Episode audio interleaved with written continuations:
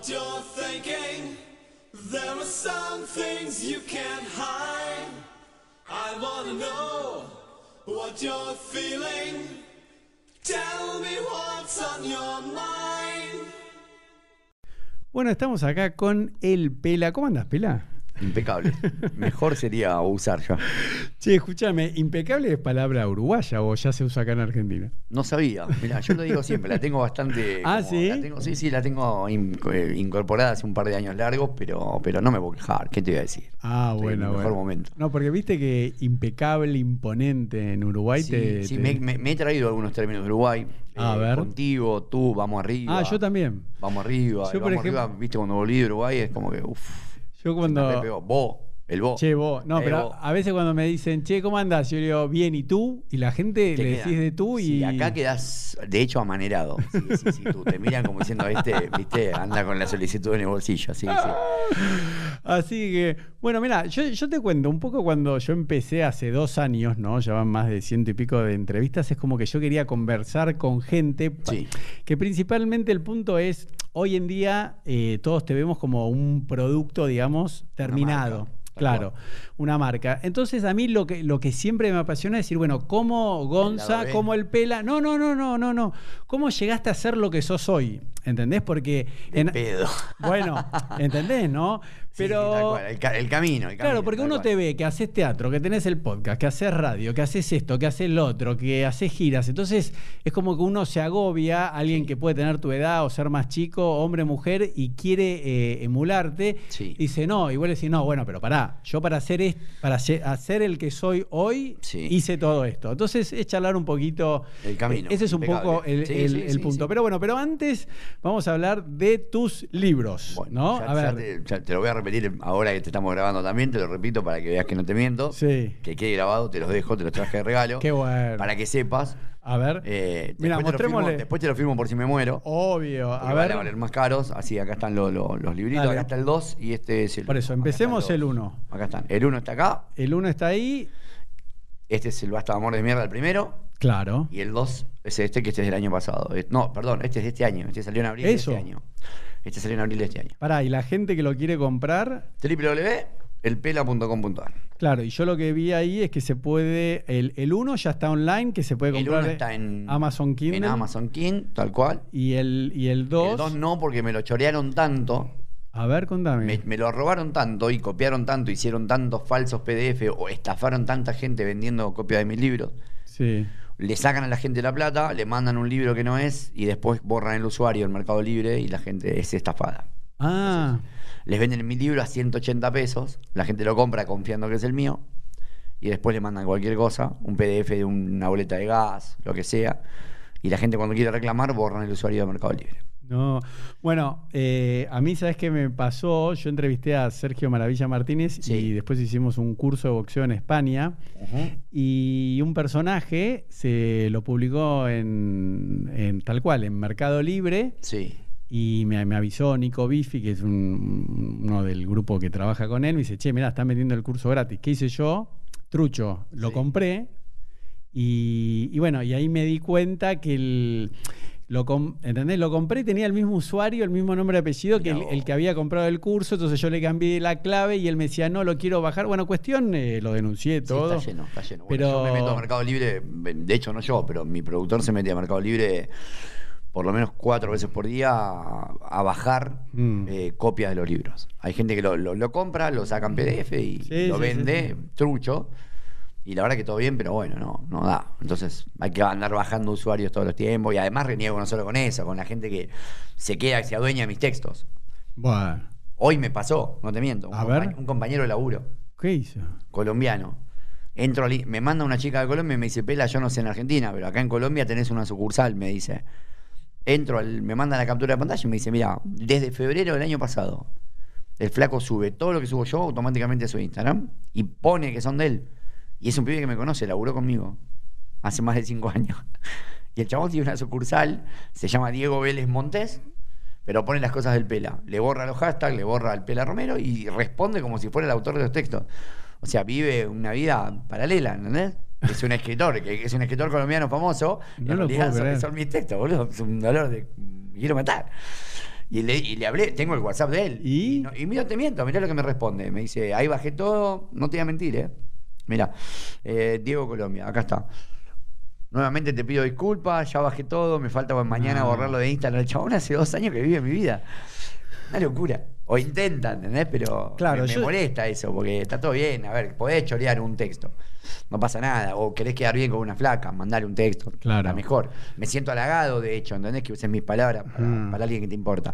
Pero tan impunemente no, no está bueno. Claro, lo que pasa es que yo, eh, sinceramente, es como que a, a mí, digo, en algún momento, suponete yo, ¿no? Con Sí. mi, mi personaje de mi podcast, eh, si alguien me copia, mi miedo sería que para mí sería infundado que, no sé, otro se ponga un gorrito, haga lo mismo que yo y el Sí. otro quede como el original, El original. como el Coca-Cola. Y entonces yo, yo lo que digo, pero en tu Sí. caso, Pela. No, yo no tengo eh, miedo. Vos No, sos el, no el. No, no, pero por eso te digo, vos. ¿Sabés tenés- qué me- lo que sí me da miedo? Te, entiendo por dónde me preguntás. ¿Sabés qué me da bronca? Me, me daría mucha bronca que se haga viral un texto mío Eso. Ah, por otro, Ahí está. por otro y que se lleve los laureles. Me pasó con un flaco que tenía una barbería en la drogué. Yo escribí eh, dos textos que se hicieron muy virales. El primero fue Qué linda la mina simple. El segundo fue La paja que da a conocer a alguien. Mm. Esos textos se compartieron más de un millón de veces en menos de 12 horas. ¿Y? Y un flaco escribió, la, me copió la paja que iba a conocer a alguien, lo subió. Y él, en las primeras semanas, tenía más, más compartidos que yo. ¿Viste? Y me desesperé. Lo mandé a denunciar por todos, mis seguidores, qué sé yo. Lo bajaron. Mm. Y gente, un año después me decía, así que vos sos el autor de la paja que va a conocer a alguien. Yo lo leí, me lo copiaron un millón de veces, lo- lo- lo- no sé, lo grabaron en YouTube, lo recitaron periodistas, Mm. de locutores. Fue una locura con ese texto. Pero sí, te entiendo a dónde vas. Te da miedo eso. Bueno, pero vos, eh, creo que nos llevamos 10 años más o menos, pero vos te acordás del tema eh, Te ves buena, ¿te acordás? El tema de, eh, que se llamaba El General, el, verdadero. Sí. El, La botella, eh, te ve- bueno, me- te ve Eh, bien, bueno, hubo un argentino que acá en los 90 en Argentina la, La la- hizo. la hizo, salió en la tapa de la revista Gente. Todos los argentinos nos creímos que era, era él. Y el verdadero era el general, que era uno de Centroamérica, no sé qué. Pero te quiero decir, él era como pegó en todo el mundo, menos en Argentina, El que nosotros no pensamos. pero bueno, uno a veces cree o puede tener una inseguridad. está- está lleno de estos inseguridad motochorros de de, de, ¿cómo se llama? De que otro Sí, sí, se le haga más viral. Sí, sí, sí, los motochorros del talento están en todos lados. Sí, sí, sí, pasa. Lo que Yo pasa tengo que. ese miedo constante igual, ¿eh? Ah, sí. Sí, sí, es jodido. Es jodido porque, a ver, eh, cu- cuesta mucho ganar los seguidores, cuesta mucho mantener una Mm. interacción, cuesta mucho... La gente mira cuántos seguidores gana, yo miro cuántos pierdo. Yo todos los días miro cuántos, cuánta gente me deja de seguir y, y- y y me- ¿Pero qué tenés la aplicación para ver cuántos cuando te- vos tenés cuenta de empresa en Sí. Instagram, te tira estadísticas de cuánta gente te empieza a seguir, cuánta te deja de Ah, seguir, eso no me. Sí, sí, yo la tengo. Eh, bueno, te lo explico, es una pavada. ah, bueno, fácil. dale, dale, después me lo muestras. Eh, y yo miro cuántos me dejan de seguir y me empiezan a seguir unas, yo me siguen más o menos unos 600 seguidores nuevos por día, no. es un montón, pero me dejan de seguir 140. Y a mí no me importa el, el- el número que me queda Mm. desglosado. A mí lo que me importa es por qué esas 140 me dejan de seguir. Entiendo que hay mucha gente que me sigue por sorteos y después te deja de seguir. Entiendo que hay gente que, Sí. que se siente tocada o, o- o se- o nota, no sé, o se cansó o lo que sea. Mm. Porque Instagram también te pone un cupo para seguir gente, no te deja seguir más de 7.500 personas. Entonces es como que te, te van reduciendo el universo. Pero Ah. yo no le presto mucho atención, me da más bronca. Me da más bronca eso. Pero el miedo latente está, que me choreen y otro la pegue. Sí, Eh, ¿no? está. Ahora ya tengo una especie de séquito. De, de verdad tengo una secta. Hay chicas que Mm. tienen grupos de WhatsApp por todo el país y afuera también, que se llaman la secta, te lo juro. Ah. Eh, y donde yo digo, che, este me choreó, salen a atacar, denuncian de perfil y en dos días no existe más. Claro, Son lo, geniales. lo que pasa que eh, de verdad, eh, te lo digo con amor, respeto y cariño, como que la solución para eso es que seas tan conocido y tan grande Claro. que nadie te puede... pueda no saber que es tuyo. Claro, por ejemplo, hay uno que yo... Estamos camino a eso. No, no, no, pero por eso, eh, hay uno que yo sigo que se llama Gary Vaynerchuk, ¿no? Es muy conocido, es, No el- es un número uno de... Tiene eh, no, no, él tiene una agencia digital, él Sí. empezó haciendo eh, videos en YouTube eh, haciendo reviews de vino. Él trabajaba para una, Sí. eh, para una, ¿cómo se llama? Vino, no sé, un, Sí, una, vi- una biblioteca. Sí, sí, sí, un local que tenía el papá. Bueno, no importa, él en día hoy tiene un- una agencia de publicidad digital, es muy conocida, conferencia, cobra 100 mil dólares la, charla más o menos. claro. Es un crack. Y él todo el tiempo habla de eso. Dice, yo sé que hay, hay gente que agarra lo que yo digo, lo reescribe en inglés, lo vende como un curso en Instagram o en, o en- en publicidad en Sí. YouTube, porque yo la veo, me consta, es todo lo que yo digo, si aga- agarran mis canales de YouTube, de Instagram, mis frases, todo. Y yo sé que hay algunos que ganan hasta 100 mil, 200 mil dólares por año y dice, está bien. Dice, yo me sigo esforzando para ser mejor y aparte, bueno, él tiene una agencia que factura casi 100 millones de dólares por año. Claro. Pero te quiero decir, eh, es como que él dice, sí, hay parásitos que míos que ganan 200 mil, pero él dice, si ganan 200 mil o 100 mil o 50 mil dólares, porque son varios, Sí. imagínate lo que vale mi marca y lo que, lo, Olvidate, lo que digo. que en- en- bueno, yo estoy camino a entender eso, que no existe la mala publicidad. Claro. ¿Entendés? Si vos tenés haters, si Ah, vos tenés... sí. eh, yo recibo amenazas por lo menos una vez por día. De flacos, ¿no? De, sí, el, no, el 100% de hombres. Ahora vi hace poco que, que contaste Sí. una. Eh, bueno, el otro día me, me habló. Me hablaron- quedé duro. hablaron dos amigos, dos amigos, dos hermanos abogados. Pela le regalé. Yo soy abogado, ¿eh? Si Bueno, no pasa abogado. nada, todo bien. Bueno, no, no, digo, si necesitas ayuda. Eh, ¿Cómo es? Eh, me habla un abogado y me dice, Pela, compré mi libro, compré tu libro, le compré tus libros a mi, a mi novia y mi hermano le compró lo- lo- los libros a mi cuñada y nos dejaron a los dos. Exijo un resarcimiento moral por el daño. El tipo quería que le devuelva la guita de los libros porque lo dejaron. Bueno. Y, y- y lo, lo capturé, lo subí y fue la anécdota de la semana. Pero siempre hay alguno que me amenaza que pela cuando te den un teatro voy a sacar una entrada y te voy a matar, vas a morir como John Lennon, por tu culpa me dejaron. Sí. Tengo amenazas constantes.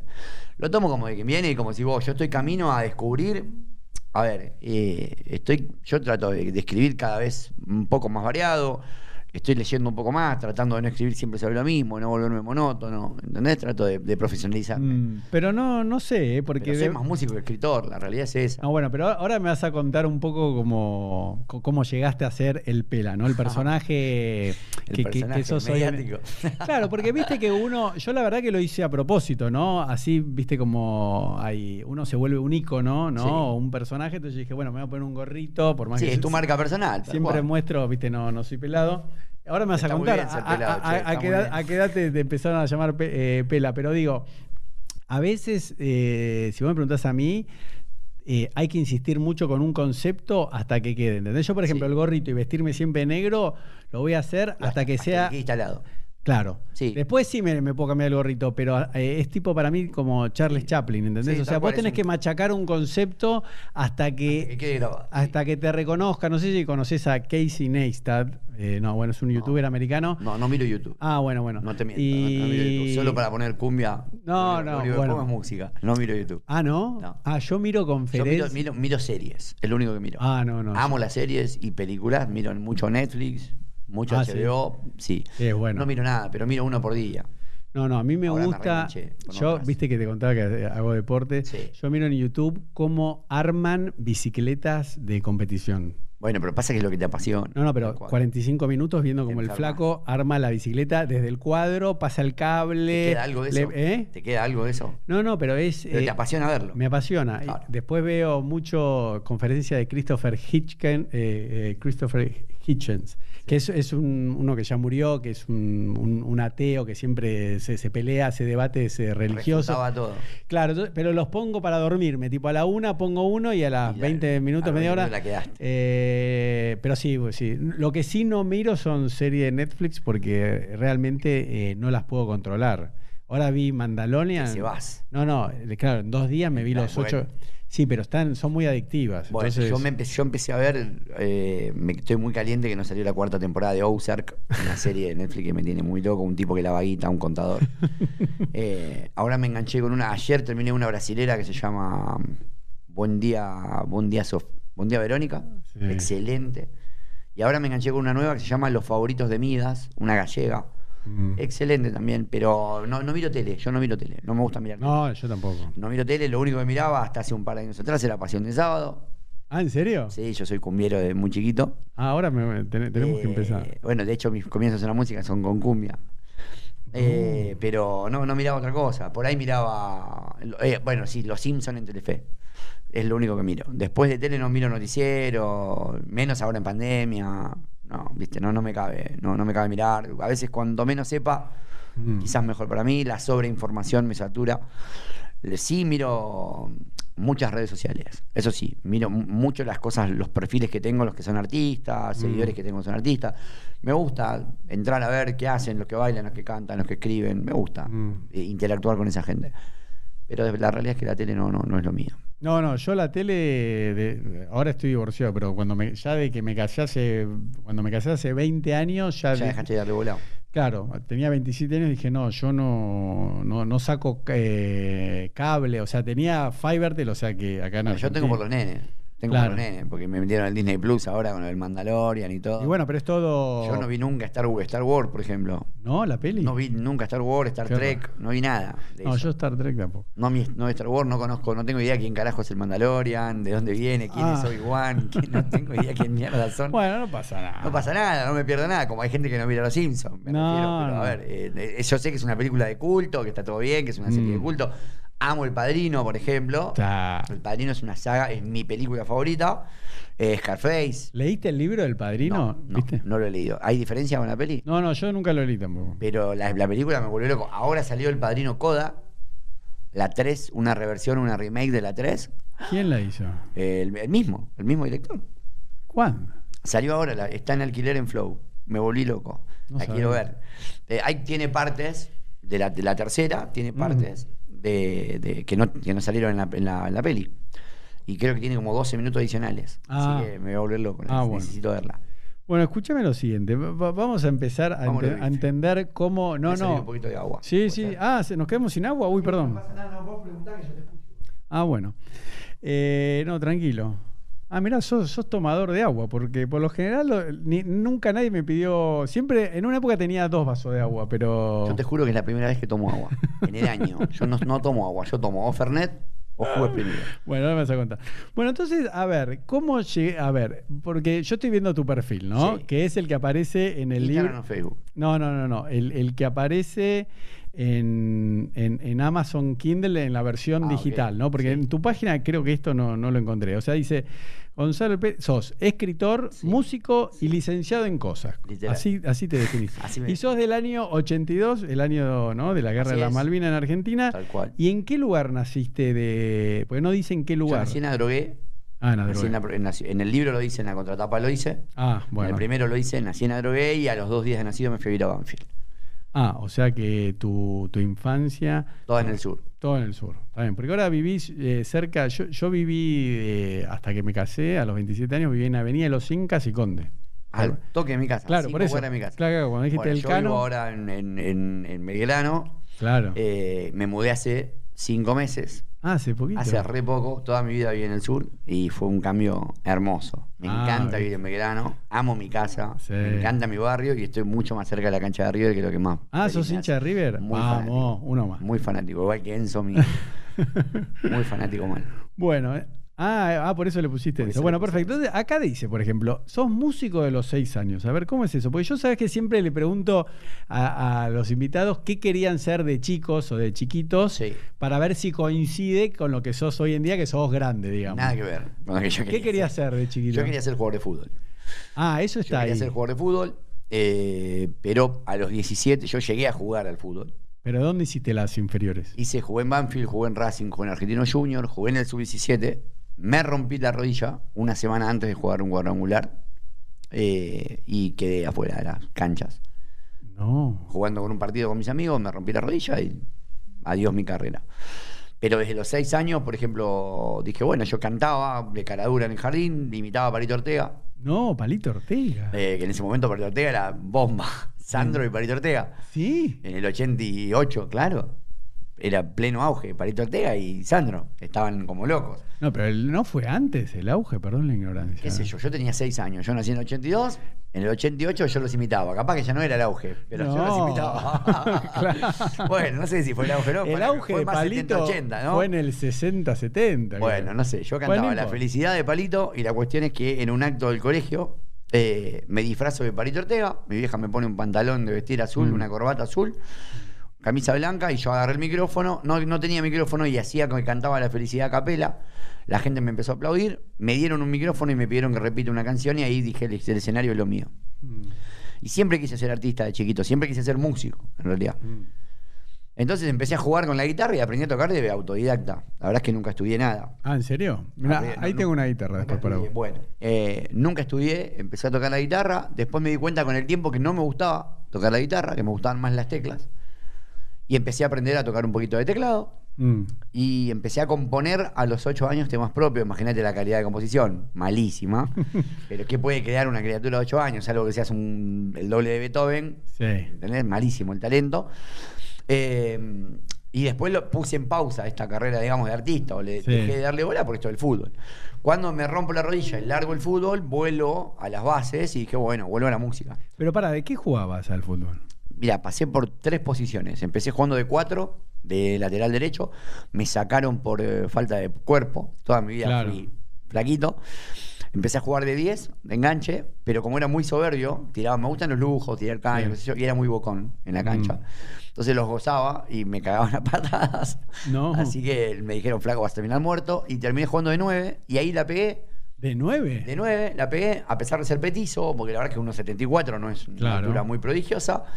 Eh, metí en 17 partidos jugando con la sub-17 24 goles. Pero para, cuando decís sub-17 estamos hablando de la Selección sele- nacional. ¿En serio? Sí, literal. Jugué 17 partidos en la sub-17. Y- ¿Eso nunca subí? ¿Subiste alguna vez una foto a No, Instagram no, así de jugador de fútbol? No, No, porque, tenía pelo, estoy irreconocible. es otro, parece. Pero el- pará. Parezco el hijo de Miguel del Celo, boludo. No parezco yo, olvídate. No me lo quiere nadie. sino- No, porque- Tiene que salir un- un- una- abajo una foto de mi vieja que diga It's true. ¿Entendés? Porque no te lo creen. Pero pará, porque a mí me gusta, viste, hacer presente, pasado, futuro, Está ir y bien. volver, viste, no ser tan lineal eh, mientras charlamos. ¿En qué momento te quedaste pelado para que te pongan el pela? ¿O era como el pelado de Almeida que usabas el pelo cortito y por eso te, dije, te decían No, el pela? Mirá, tiene que ver con una etapa, creo que con la peor, pero la mejor etapa de mi vida. Yo hace 13 años tengo la tenencia de mis hijos. Yo Ah, estaba- yo ¿Eso estaba- se puede preguntar? ¿Por qué? Sí, Porque sí, lo- por lo- supuesto, no, no, no, hay sabía. problema. Eh, yo estaba casado con la madre de mis hijos. Mm. Agustina tenía seis, Enzo tenía tres. Sí. Y estaba casado, y la verdad que la relación no daba. Le digo, bueno, divorciémonos. Mm. Me dice, bueno, dale, hablo con mi vieja, compro puchos y vuelvo. Y nunca más. No la volví a ver. Literal, como el padre de Nelson en Los Simpsons, la gente que mira Los Simpsons sabe de qué hablo. ¿Pero está viva? Sí, sí, vive, vive. Ah, Vive. ah, la cuestión es que se fue. eh, voy a la casa de la madre. La madre me dice, no, acá no estaba. Mentira, yo sabía que estaba escondiendo.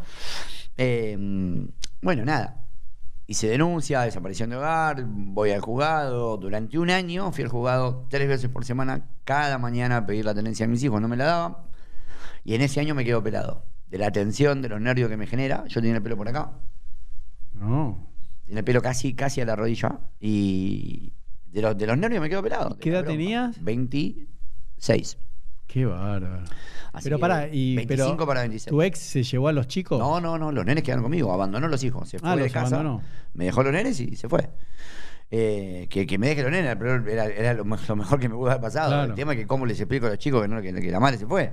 Ah. ¿Entendés? Entonces se me complicó. Bueno, nada. eh, ayuda de amigos, mis viejos que me dieron una mano enorme. La verdad que sin ellos no hubiera podido haber sobrellevado a mi familia ni a palo. Eh, y bueno, fue difícil. Los primeros años fueron jodidos, ¿viste? Muchas preguntas de los nenes, culpa de parte de los dos, se hacían culpables de que mamá no los quería porque ellos eran malos. Claro. Fue difícil. No pude lograr formar una pareja estable durante casi 13 años por una cuestión de que, nada, ¿viste? Yo siempre mi prioridad eran ellos. Y es difícil, es difícil. No te dan los tiempos y demás. Así que me, me quedó el pela por eso. Hace 12 años que soy pelado. Ah. ¿Y la, ¿Y la madre apareció en algún momento hasta ahora? La cruzamos por la calle, Ah, no, no. con otro chicos- hijo en brazos. Ah. es una historia de terror. Eso, como digo, como digo yo, es tema de otro podcast. Sí, ¿no? sí, tal cual. Para tal otra cual. charla. No, no, pero no, no, no apareció, no llamó, no llama, no, no nada. Sabemos que está viva porque me llegan los comentarios, pero sé dónde vive y todo, pero es más, le dije a mi hija en los cumpleaños, hace tres años. en Claro, porque tus chicos son grandes, tienen 23 y. No, no, 18 y 15. 18 y 15, perdón. Eh, y la nena cuando cumplió 15 le dije, le digo, ay, ¿querés que vamos a buscar a mamá para tu cumple de 15? ¿Para vos importante? Entonces, no, me dijo, papá, ni en pedo. Me dice, para que disfrute tu esfuerzo, ni en pedo. Me dijo, déjala. Ya está, listo. Borrón y cuenta nueva. Bueno, listo. Una madurez los pibes.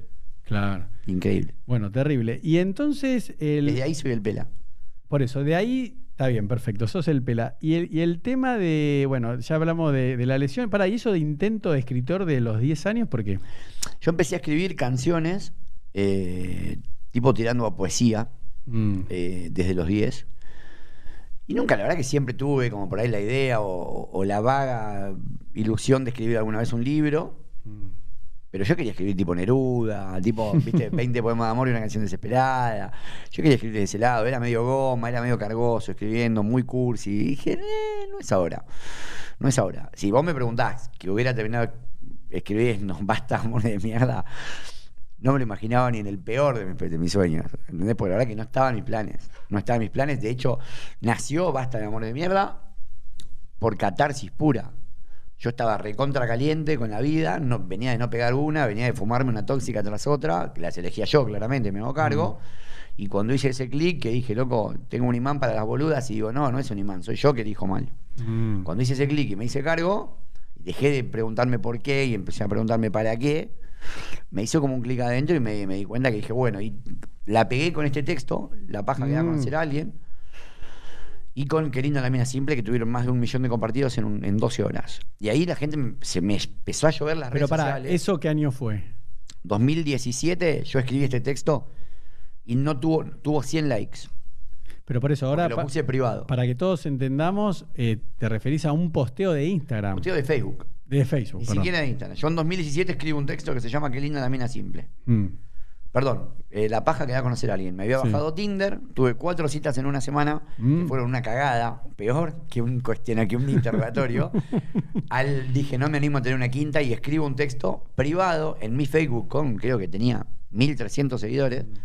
Lo puse privado al año, octubre de 2018, perdón, septiembre de 2018. Eh, me recuerda a Facebook que, que se había cumplido un año de ese texto. Lo compartí y sin querer queriendo lo puse público. O sea, 2018 ya. Un año más tarde explota el texto y de septiembre del 2018 a noviembre, a diciembre del 2018 llenamos 22 salas de teatro. No, no, no, a ver, no, eso, eso, eso no, no. Impresionante. Me empezaron a caer después de este texto mensajes. Pela, me separé, ¿qué hago? ¿Qué Pero para, yo? ¿por qué tocas el libro cuando decís este texto? Porque el libro vino después. El texto está en- claro, eso, el libro vino después, Sí, claro, sí, claro. toco el texto por una cuestión de. de- porque, es, porque es mi No, hijo, no, no, no, porque Ah, es mi bebé. pero- Tal vez vos ya tenías el libro escrito No, y, no, y- no, y no, el libro publicaste. surgió. No, el libro surgió. Yo a partir de septiembre, vos calculá que explotó ese texto y, me- y tuve 8.000 solicitudes de amistad, más de 600 mensajes privados. Mi Instagram tenía 223 seguidores, pasó a tener 17.000 en un día. Pela, me separé, ¿qué hago? Pela, dame un consejo. Pará, loca, no, no sé qué hacer con mi vida. ¿Qué te voy a decir de la tuya? ¿entendés? Claro, y, Me volví como un gurú. y yo lo que veo es que tenés una sensibilidad. Bueno, acá estamos de vuelta con el Pela. Me, bueno, se, se nos interrumpió la. Cosas que pasan en vivo, puede pasar. Sí, sí, sí, sí. Pero bueno, aviso para porque estamos volviendo, porque estábamos hablando. Entonces, pará, pará. Vamos ahora, eh, porque es impresionante, porque a veces yo digo que esto, eh, lo que a vos te pasó, tal vez no sería un buen ejemplo para la gente, porque la gente va a creer que sin esfuerzo y si se, se me hace un video viral o un posteo viral, ¿entendés, no? Como que es más Sí. linda. Yo, por ejemplo, yo- para que me entiendas a mí, yo siempre digo, a mí un ejemplo de Steve Jobs o de Bill Gates me parece demasiado extremo y o Elon Musk, ¿no? Yo, por ejemplo, eh, me Sí. agarró la cuarentena. Sí. Yo estaba, eh, todavía no me había mudado acá, estaba en la casa, ¿no? Que te conté antes de empezar a grabar. Y yo decía, che, Elon Musk llegó con su empresa después de 10 años con un cohete, puso a, a- a tres astronautas o dos en la Estación Internacional Espacial. Y digo, ¿y yo estoy acá? Entonces, viste, como que a veces una persona... comparás y decís, Claro, no es bueno, o un Bill Gates. Entonces yo, por eso cuando empecé este podcast para charlar, yo digo, no, yo quiero gente que, que uno se pueda, como que lo veas, eh, ¿entendés? no Porque a mí lo que me gusta hacer esto es como diciendo, bueno, vamos a inspirar a otra gente, Mirá. cada uno de acuerdo al perfil del ver, invitado. La, la realidad es la siguiente. ¿Entendés a dónde voy, Sí, no? sí, sí, entonces alguien te escucha y dice, bueno, pero entonces hay que sentarse y esperar que algún posteo se te haga viral. no No, es así. por eso yo quiero contar No todo lo que Detrás- vos hiciste. Detrás de esos posteos, Ahí está, vamos. detrás de esos posteos yo escribía todos los días. Yo ya venía escribiendo, haciendo catarsis Ah. en las redes todos los días. Yo venía escribiendo todos los días. Ahora, Pará, de vuelta, cuando decís redes, que Facebook, Instagram. escribía en Facebook. Solo en Instagram no. La verdad que aprendí a manejar Instagram hace un año. Ok. Eh, era un desastre. De hecho, no me gustaba Instagram, era una red que me caía poco amigable. Mm. Sin embargo, hoy es mi red favorita. Eh, yo escribía todos los días. Es más, yo tenía una sección, hacía un show de stand-up que se llamaba Un hombre hablando de amor. Eh, Ah, ¿ya tenías el yo tenía un show de stand-up. Tenía Ah, un show de no. stand-up. Y, y escribía eh, las cosas como son. Era el título de mis escritos.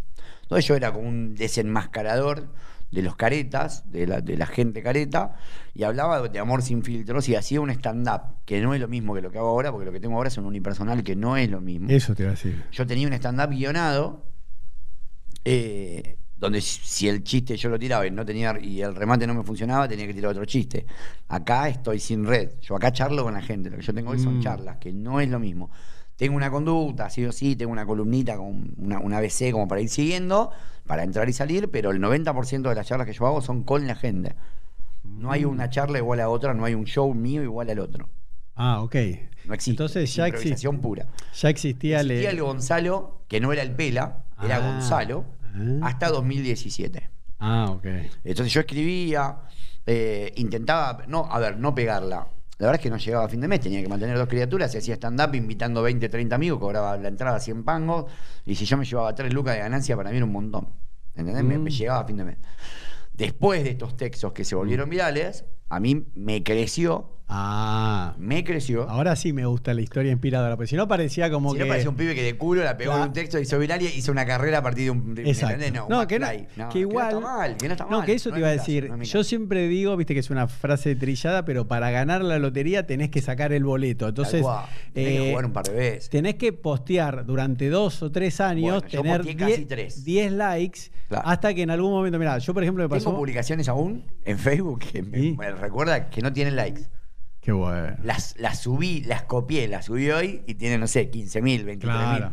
Pero también tiene que ver como que hoy soy el pela. Exacto. Pero en ese momento nada. A ver, hay que manejar también la frustración de decir, eh, no, yo me acuerdo que el primer show que hice, el primer stand-up que hice, lo hice eh, en el mes de octubre del 2018.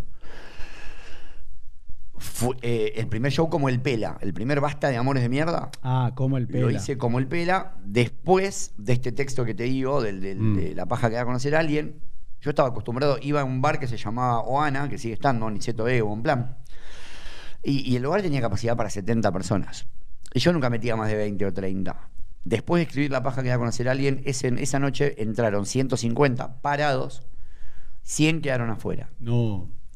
Vendí como nunca y mi ex, la que salía conmigo en ese momento, me dice, bueno, yo te doy una mano, yo hago de tu representante, salga vos tenés que ir a teatro, me dice, no te quedes con los bares, cambiemos el nombre de la obra, que, que era un nombre hablando de amor, vamos por el basta de amores de mierda y cambiar el formato de, de- de stand-up a charlar con la gente. Entre, octubre y diciembre del 2018 me Mm. subí por primera vez a un teatro, al teatro, teatro El Padilla en Temperley, Mm. y llenamos 22 salas de teatro en menos de tres meses. Qué barro. Y ahí dije, bueno, esto, acá estoy para más. Le escribo, yo siempre lo admiré mucho a Martín Bossi. Sí. Bueno, dije, bueno, yo necesito un productor. Claro. Lo voy a buscar a Martín Bossi y veo que lo arroba a Diego, a mi productor. Y digo, yo voy por el uno. Después, si me dice que no, para abajo tengo tiempo. Y le mando un 9 de enero del 2019. Sí. No me olvido más. Le mando, un, le mando un mensaje por Instagram y le pongo, hola Diego, mirá, tengo una pequeña obra, se llama Basta de Amores de Mierda. Yo no hablaba de libro ni nada, ¿eh? no queríamos sacar un libro, nada. Yo le hablaba de mi unipersonal. Y el tipo al- se tomó una hora, me revisó las redes, me respondió, me dijo, mañana nos vemos en el Teatro Astral a las 4 de la tarde. No. Nos encontramos con él y a partir de ahí cambió mi vida para siempre. Qué bárbaro. Pero yo lo que menos me imaginé era laburar con el productor Martín Bossi, tener un productor, ganar un amigo, porque no solo es mi productor, es mi socio, mi manager, es mi mentor. ¿Cómo se llama? Diego Yeresian, Diego. ex productor de Martín Bossi, también produce a Sebastián Presta, Anita Martínez, Diego Reyjo. Ah, sí, sí, sí, lo vi porque te chusmeé en las redes. Claro, y ahí vi el perfil de él. Sí, Bueno, sí, sí. Diego sí. es lo más. Es el- y ¿Sabés qué importante que es tener un productor donde vos podés confiar ciegamente? Sí, Nunca un quilombo de plata, jamás. Confió en mí cuando no era nadie. El único que me, que, que me abrió la puerta, me, me- me- me educa como artista, me tiene una paciencia increíble. ¿Qué edad tiene, Diego? 46. Por eso, es joven. Es un hombre grande, Como es un yo. pibe grande. Bueno, es un pibe de tu edad. Bueno, no, no, no, no somos muchos. Y él, y él nada que ver, él es cirujano. Mm. Sin embargo, se dedicó a la producción, pero es un tipo cirujano, es profesor de tenis. O sea, tiene un, viste que nunca, nunca somos, Claro. siempre somos otras cosas, todos. Obvio. Pero venía hablando de eso con, con Walter en el auto recién. Claro. Pero, pero a ver, y a mí no es que me encontré con una carrera de la noche a la mañana, yo la venía buscando, pero yo venía buscando carrera de músico. Eso, a ver, volvamos un poquito para, para el pasado para entender. Entonces, ya entendimos que eso y no fue un posteo. Ojo que no está mal, ¿eh? Por ejemplo, hay una, ahora la número uno de TikTok de Estados Unidos se llama, eh, se llama Charlie de, de Amelio, ¿no? Sí. Y a ella se le hizo viral un video que para mí es mentira porque TikTok y así como YouTube, todo, ellos eligen a uno y ahí el algoritmo hacen que tenés TikTok. Lo hacen ellos, lo eligen ellos. Sí, sí, sí. Yo te explico algo. Es como la Liga de España, vos necesitas. ¿Por qué me Real, eligen a mí? no, no, pero yo, yo te digo cómo es. Si vos te pones a pensar, mira, yo tengo un hijo, se llama Nordeltus, ¿no? Tiene Sí. 630 mil seguidores. Ah, bueno, que lo viste, él empezó a los 11 años. Nordeltus. Sí. Buenísimo el nombre. Eh, ¿Qué hace? ¿TikTokea? no, no, no, él es youtuber de los 11 años, ahora tiene 15. Apa, Sí, sí. Se lo Y- tomó en serio. Sí, Bien. sí, nosotros viajamos a, a Los Ángeles y estuvimos en, las- en las oficinas de Musical.ly, antes que la compre TikTok, ¿no? Sí. Porque antes se llamaba distinto. Y, y ellos te, te eligen, ¿entendés? Por ejemplo, YouTube, yo estoy convencido, obviamente nunca lo, lo van a aceptar. no, es incomprobable, claro. No, no, pero es así, yo te lo afirmo, que eligieron, hola, soy Germán porque es un chileno eh, latino, clase media. Fernán Flo, no sé si lo conocés por tu cara, me parece que no, es uno de eh, El Salvador. Eh, el Rubius porque Sí, es euro- sí. europeo, eh, habla un personaje hispana. de cada continente Exacto. y lo levantan. Yo cuando estuve en ese momento en las oficinas de Musical.ly, ellos te explicaban que obviamente elegían a alguien y... Que de- cumpla los parámetros. Claro, porque vos para, entendelo, vos para te- que el tenis eh, sea lo que es hoy y tenga vigencia, vos necesitas un Federer, un Nadal y un Djokovic. Vos fíjate Sí. que las mujeres, con mucho cariño, todo el tiempo van cambiando, ¿no? Un día gana Wimbledon esta, una polaca, una Sí, americana. sí, sí. Sin Entonces, embargo, estos tres comieron el mercado y ganaron todo. pero él lo mismo comprobó eh, la Liga Española, por eso pasó a la, a la italiana, vos que te gusta el fútbol, porque ellos dijeron, en vez de hacer como hace la NBA, que tratan que todos los equipos sean parejos, en. España dijeron, no, vamos a hacer River Boca. claro. Claro. que se repartan los títulos. Cada tanto, obviamente, compiten, ¿no? Sí, Más sí, allá que estén arreglados. pero vos necesitas e- equipos populares que ganen y después necesitas jugadores de fútbol como Messi, Cristiano Ronaldo, que le, le arman la guerra, ellos dos se miran y se saludan. esto, esto es una Entonces, lo mismo pasó con, con YouTube y, y en su momento le escribían a, a mi hijo de otras redes sociales que estaban por salir y nos decían que si publicábamos todos los días un posteo, Sí. nos aseguraban 100.000 seguidores por mes, porque por el- no- nos iban a poner primero, viste que TikTok te aparece algo. ¿Las redes escribían a tu hijo? Sí, sí, sí, de Las las sí, sí, sí, aplicaciones. eh, similares a TikTok, a esto, Mirá a lo qué otro. Entonces, lo que te quiero decir, que igual me parece bien, ¿por qué? Porque vos necesitas estos grandes personajes de YouTube para que después los diarios hagan una entrevista y digan, bueno, acá está, ¿cómo se llama? PewDiePie, que tiene 100 millones de seguidores. Que si yo veo el, el contenido de, eh, vos lo viste, ¿no? De PewDiePie, No, no sé quién. a mí me parece malísimo. Bueno, es el, el que más suscriptores, la persona que tiene más suscriptores del, del mundo en, en YouTube. Pero bueno, pero pará. Entonces, 100 millones de seguidores. ¿Qué contenido? ¿Qué vende? ¿Qué, qué, no, no, si lo ves, te agarra una vena acá, te Ah, morís de bronca y No, no, dejas todo. Pero entonces, vos eh, bien, eh, siempre hiciste las inferiores en los clubes, ¿el secundario lo terminaste, sí o no? Sí, ter- terminé secundario, pero no tengo el título. Bueno, no importa, está bien, pero hiciste... eh, por eso. Y cuando terminás quinto año, ¿no? Termino quinto año, yo repetí dos veces. A ver, ¿en qué año? grado. Eh, Repetí, eh, tercer año, perdón. ¿Cómo haces para repetir dos veces? Y el vago. Ah, Llevé bueno. un millón de materias, la rendí No, ninguna. no, pero que por lo general cuando un chico repite es porque hay quilombo en la casa. ¿viste? No, Como- no, cero. ¿No? Cero, no, no. Pero ya- No, no, no, no hubo bardo, era un vago. Era un vago, no me gustaba estudiar. La realidad era esa. Me la pasaba jodiendo. me la- además entrenaba mucho. me gustaba Pero por el eso, al fútbol en que hora ibas a una escuela del Estado, digamos, Yo pública, iba- Iba a una escuela por la tarde y a la entrenaba mañana. a la mañana. ¿Y en qué club en esa época? En Tercera, Banfield, en Banfield. momento. en Cuando el jugué sur. en Racing fue al revés. Entrenaba la tarde en Racing y la mañana en el colegio. Claro, bueno, está bien. Pero bueno, nada, me gustaba más el fútbol, me, me- era mi pasión, la escuela la verdad que nunca me gustó, nunca fui- sufro del déficit de atención, por ende no puedo estar más de... No, vos para que sepas con quién estás hablando, yo a mi hijo de 15 años le digo, la escuela no sirve para nada, déjala. O sea, no, dedicate a YouTube. Yo le digo, honestamente, vos ya si sabés me lo- preguntás, esto va a sonar polémico, No, pero yo no creo en el sistema académico. yo tampoco, No, no creo que te deje nada útil, yo tampoco. definitivamente no. No, yo lo que sí creo, yo, yo después te muestro, te mando el link, lo dije en una entrevista que me hicieron con mi hijo en Infobae, que está el video y también, eh, viste, hacen un- una parte en video y otra que la transcriben un poco. Sí, obvio. Y yo lo dije para que quede el copete a propósito. Y, y te tiraron el titular. Claro. Pero, pero lo- el, el tema es, pero digo, el, que- el chico que no sabe qué hacer de la vida, que no hace nada, bueno, anda a la escuela, no te cuesta nada. Pero digo, si una persona sabe su. Si, si tenés tu vocación de Exacto. chico, anda por tu vocación. Yo le digo a mi hijo, mirá, ¿por qué no te dedicas de, a full a, a YouTube o a la música? Esas dos guitarras son de mi hijo, pero dedicate. Es lo que me pasa con Enzo ahora. Enzo, por ejemplo, odia ir al colegio. Odia ir al colegio. Le dije, ¿Y no ¿vos no querés ir más? No, vaya más. Y no vas. Y, pero ¿cómo voy a conseguir laburo? Bueno, pienses en conseguir laburo. No, tenés que ser emprendedor. Vos eso. tenés que, largar- vos tenés que hacer vos tu propio trabajo. Oh, Si no vas a vivir siempre laburando para el sueño de alguien más. Con- para el sueño de otro. Que es lo que no quiero. Míralo, papá. Tardé 37 años en laburar de lo que me gusta. ah, viste, por eso me gusta tu historia. Primero, fui 18 años empleado de alguien, o laburando Bueno, dale, de entonces vamos ahí. Entonces terminás el, se- el secundario, digo, más allá de que no tengas el título. A los 17 me rompo la gamba, a la mierda la carrera, Ah, qué y ahí arranco con la música. Probé con un par de grupos de cumbia, siempre como cantante y tecladista. No, ¿y cómo llegaste a la cumbia? Siempre Me fue gustó tu sí, mi viejo. Mi viejo me hacía escuchar a Antonio Ríos muy de chico. Eh, Y me copaba mucho Antonio Ríos, me gustaba mucho Grupo Sombras cuando no cantaba Eh. ni Agostini. sí. Mucho antes, Jorge Ávila, Antonio Ríos y demás. Y me copa la cumbia norteña. No me gusta la cumbia villera. Ah, bueno. No me gusta la cumbia villera, me gusta la cumbia que tiene contenido romántico. Después el lele, que los pibes, que la droga, te agradezco un montón, pero no. Bueno, No me gusta eso. Me gusta, no te digo no la bailo, obvio, cualquiera Mm. baila, pero no, no profeso, no haría ese Ah, tipo de cumbia. bueno. Me parece lo peor que le pudo haber pasado a la música del Ah, 2000 ¿sí? para acá. Damas Gratis y Pablo Lescano me parece lo peor que le pudo haber pasado a la música argentina. ¿En serio? No. Esa sí que es una. Retrocedimos 20 años como sociedad. Eso es una declaración polémica. No me interesa. Retrocedimos 20 Hay que años como sociedad. huevo. No sé si yo, la verdad que me la banco, me parece un tipo nefasto, Uh. que, no proce- que no profesa un valor decente, que creó una generación destruida mentalmente, neuronalmente y sin sueños de nada. Un flaco que, que- a ver, cu- cuando, sos piola por estar tirado en la esquina rascándote, rascándote, cuando sos piola por decir malas drogarte, palabras en este Cuando podcast. sos piola por drogarte, cuando sos Mm. piola por tratar mal a una flaca, y la verdad que no sos un boludo, no, No, sos eso un sí. piola. No, no, eso sí. La verdad que, que, que ningún caso a los nenes de Yo he escuchado 6, 7, nenitos de 6, 7 años.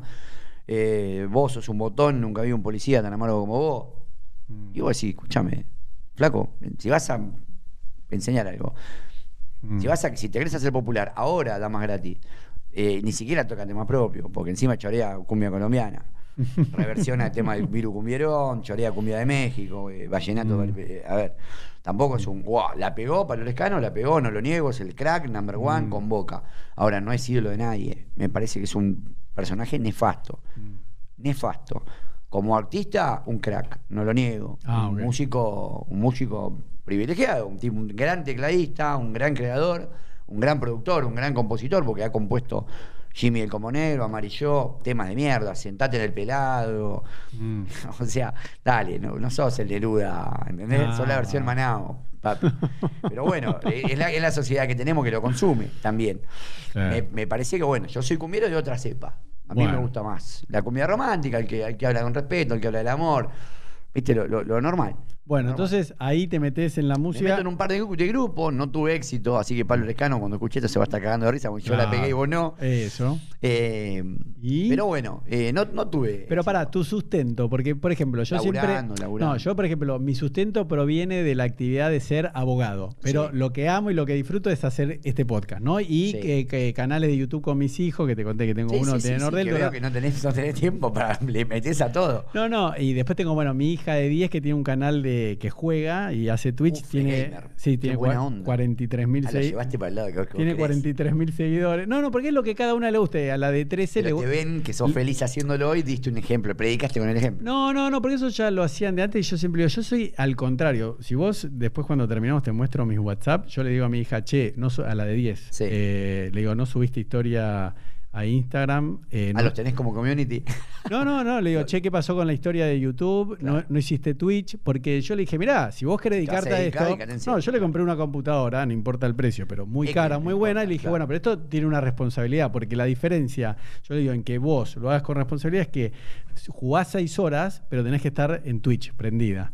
Ahora, si vos jugás seis horas, sos una vaga, si no estás en Twitch. Es una buena plataforma Twitch. Ah, espectacular, olvídate. Sí. ¿Podría yo recitar textos, poner en Twitch? Olvídate, olvídate. Sí, tiene engagement Uf, y aparte ganan plata a lo loco los pibes. Con seguidores. Claro. Con seguidores. Claro, porque hay seguidores pagos, todo. No, no, lo- mira, la, la clave es siempre, Yo tengo que incursionar porque la- reconozco que soy medio enlatadito. no, siempre hay que estar en todos lados. Mira, yo te cuento una anécdota personal. Twitter, por ejemplo, no uso. No, bueno, pero Twitter para mí, modestamente, ya pasó. O sea, el que tenía onda Ashton Kutcher, viste, que le Sí. jugó una carrera a CNN, eh, ¿quién llegaba primero a un millón de seguidores en, en, twi- en Twitter? Sí. Imagínate qué antigüedad. Hay mucha gente que tiene, de, la- de- porque tiene hace 10 años, pero después, hoy en día, tenés- Seguidores nuevos, no, no, usuarios que- nuevos no van subiendo. la que está explotando es TikTok. Vos tenés que hacer tus textos porque justo dan. Hay un, par que, que, mi- que graban mis textos en TikTok. Los No, bueno, pero escúchame, TikTok es hasta un minuto. Sí. Y ahora YouTube acaba de sacar una función que se llama Shorts, que son eh, de un minuto para competir con TikTok. Instagram sacó Reels, que es Sí, la copia. No, pero es la copia de TikTok de 30 segundos que la gente le dice, che, subímelo un minuto, así el mismo, el mismo TikTok lo paso, porque si no es un embole se te corta. Claro. Pero hoy la, la plataforma dominante es TikTok y después eh, Twitch. Pero vos tenés que estar en TikTok, la Y explotás. Yo te cuento una anécdota. Yo me hago depilación Bueno, de. te, te voy a esto. hacer caso. No, voy, a, no, voy a empezar a recitar mis libros. En, en TikTok en la vas a TikTok. explotar. Pero pará. Y en Twitch tenés que. ¿Sabes lo bueno de Twitch? Es que vos prendés Sí. Y haces lo que haces. Vos prendés y capaz que estás trabajando, estás haciendo y es, es así. La gente te mira. Es como un ojo de gran hermano. Sí, sí. O sea, no hay interacción en vivo. Sí, muy poquito. Capaz que Es cada- como hacer un vivo por Instagram, ponele. Sí, pero más relajado, porque ellos vienen acá. Por ejemplo, yo eh, mm, la otra vez hice. eh, Twitch es TW. Sí. No, le voy, a, le voy a bajar, le voy a investigar mañana. No, no, pero ya tenés porque ya te que- escuché, esa- es escuché una- varias gente, varias, varias personas. Lo que pasa es que siempre hay que estar en todos lados, porque, Sí. ¿entendés? Y aparte cuando eh, una red social sale, es cuando más posibilidades tenés de ganar tracción y de hacerte Cuando recién. Pero eh, esto lo leí, ¿no? No, no lo inventé yo. No, no, sí, sí, Por- no, no, porque si no es robar, pero como te hacen a vos. Pero la realidad es que el contenido hay que adaptarlo. Eh, TikTok es muy lúdico y muy jodón, ¿viste? Puedes Sí, ver a un médico eh, bailando el pasito de Sí, moda, no sé qué. coreo. Claro, una coreo. Entonces, si vos el posteo de TikTok lo pones en Instagram, no camina. Y si vos lo de Instagram lo, lo posteas tal cual en TikTok, no va. Tal cual. ¿Entendés? Cada Entonces- red tiene su propio formato. Exacto, tiene su idiosincrasia, no sé cómo se llama. sí, Entonces, sí, sí, sí. no traslada bien. Tal vez tu, tu lectura de TikTok, eh, le- cuando la empieces a, Sí, hacer. a ver y ver el público, te vas a dar cuenta, no, en TikTok va por ahí, ¿entendés? Yo, por ejemplo, te cuento una anécdota personal que es divertida. Yo eh, posteaba, eh, cuando termino la charla, le digo, bueno, a ver, un mensaje para la audiencia, ¿no? Alguien que quiere ser como vos, bueno, después te lo voy a pedir, decilo. Entonces dura uno, dos, tres minutos y lo subía a Instagram TV. Instagram TV Sí. nunca funcionó, no sé, pa- No, no casi, funciona. casi para nadie, creo que somos todos iguales. Bueno, después dije, bueno, lo subo, viste que ahora se puede, se puede y lo pongo eh, como en el feed, ahí Sí, tampoco, tampoco me anda. Lo subo a TikTok, tampoco me anda. Bueno, lo- yo me hago depilación definitiva, de espalda, pierna, cavado, Sí, cola y tira de cola. sí. ¿No? Sí. Me gustan las mujeres, pero me gusta. Está bien, ah, es una es una- aclaración bastante No, no, no, porque todo el tiempo. para No, no, para me- oyente, porque no, no, porque, no, no, porque todo el tiempo me ponen. personal. No, no, no. Eh, entonces, eh, mi hijo, el de 15, me afeita la espalda, porque no, Sí. no llego, no puedo, el día antes de la depilación definitiva Tal cual, láser, ¿no? Te tienen que.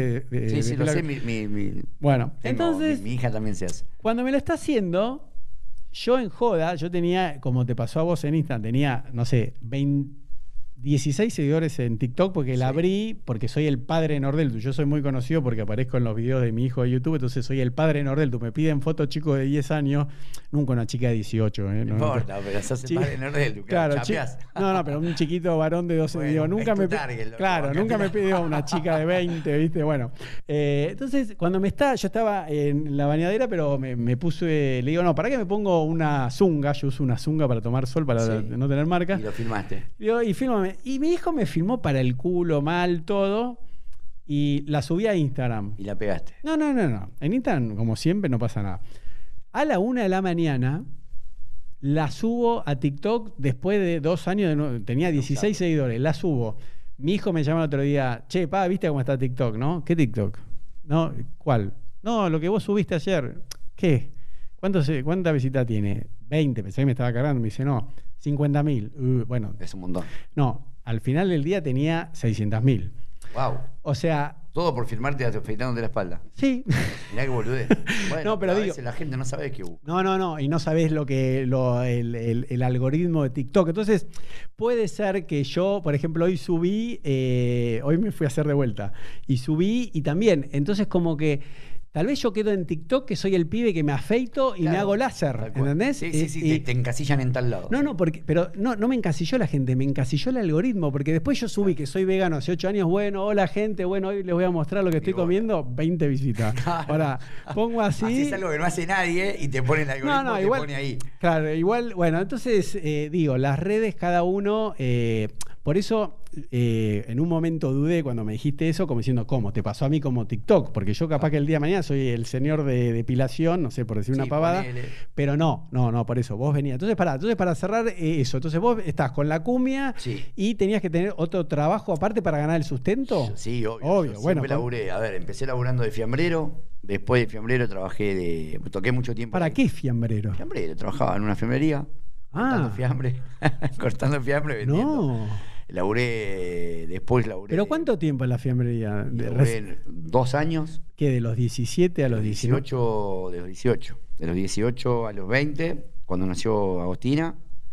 Eh, después trabajé en call center, trabajé por un millón de call center, vendí. A ver, haceme un, Fui vendedor de un speech de call center. No, no me acuerdo, olvídate, pero era un vendedor implacable. Pero sos esos que llamadas no solicitadas que me llaman al celular Sí, y me era di-. No. Pero, pero yo hasta que no tengo, hasta que no me compraba, no, no. Pero ¿y cómo era? el mejor, era el mejor fuera de joda. De mi, de mi grupo era el mejor. No, porque a mí cuando me llaman le digo, ¿de dónde sacaste el teléfono y le corto? Pasa que ahora ya está recontra quemado. En ese momento pensaba que era 2000, 2005. Ah, no. está Hace bien. 15 años atrás los call centers eran, eh, estaba Teleperformance, Atento y tres o cuatro más.